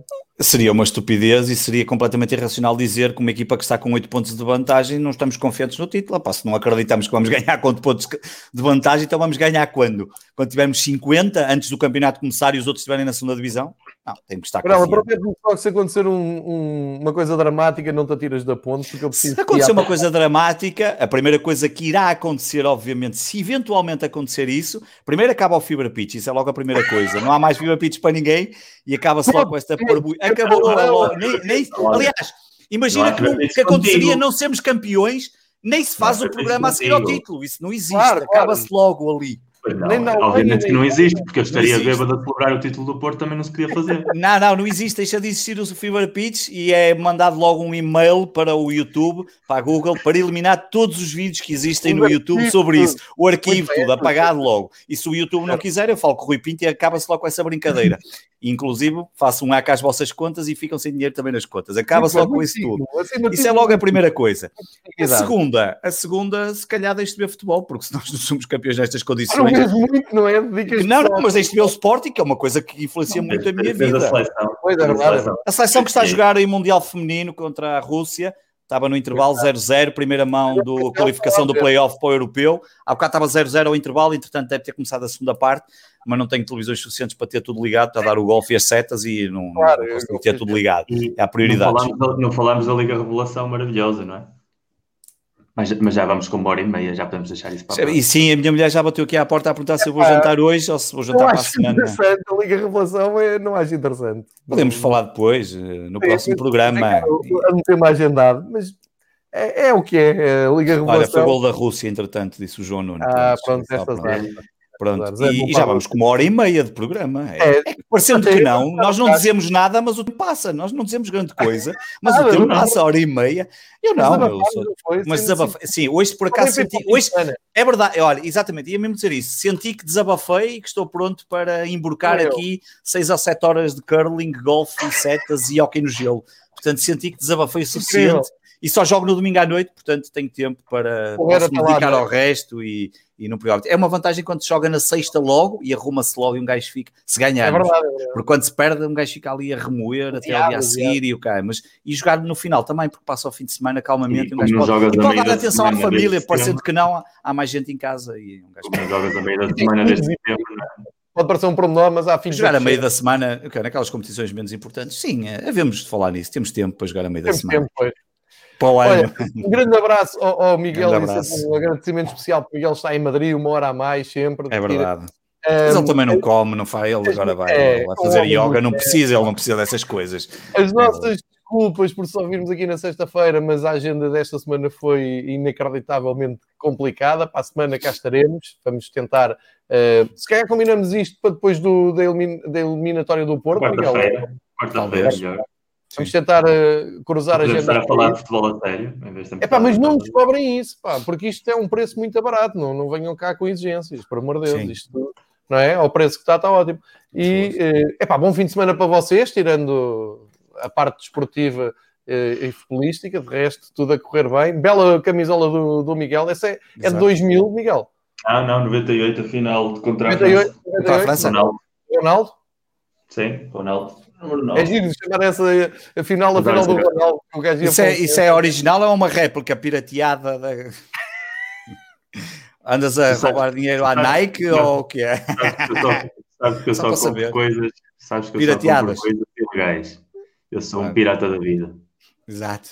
Olha, que é Falámos aqui tanto de imprensa e das, dos telegramas. Não, falamos tanto de pirataria que eu acho que este foi o último Fiber Pitch para a semana o canal de João. Acho que o canal de João no sábado vai, estar, vai aparecer lá a dizer este canal. Uh, há uma investigação a decorrer. Como fazem quando o FBI apanha os sites que bloqueiam, acho que vai acontecer isso. Ou então, ou então do, do pessoal do IPDJs e das ligas. Pessoal do IPDJ. Ah, não, fizeram na conta do Twitter, é verdade. O pessoal do IPDJ também já podia vir aqui. Teríamos aqui bons assuntos para falar com eles. Fazíamos aqui uma boa conversa, uma tertuliazinha com uh, com eles. Uh, era muito giro. Havia estudos. Bom fim de semana, Bem, pessoal. Fim de semana, pessoal. Obrigado a quem nos seguiu. Para a um semana a mais. A todos. Na segunda-feira com a Alemanha e vamos pela semana toda. Acima de tudo, vejam futebol, fiquem em casa se puderem. Bom abraço para todos. Um abraço Cuidem. para todos.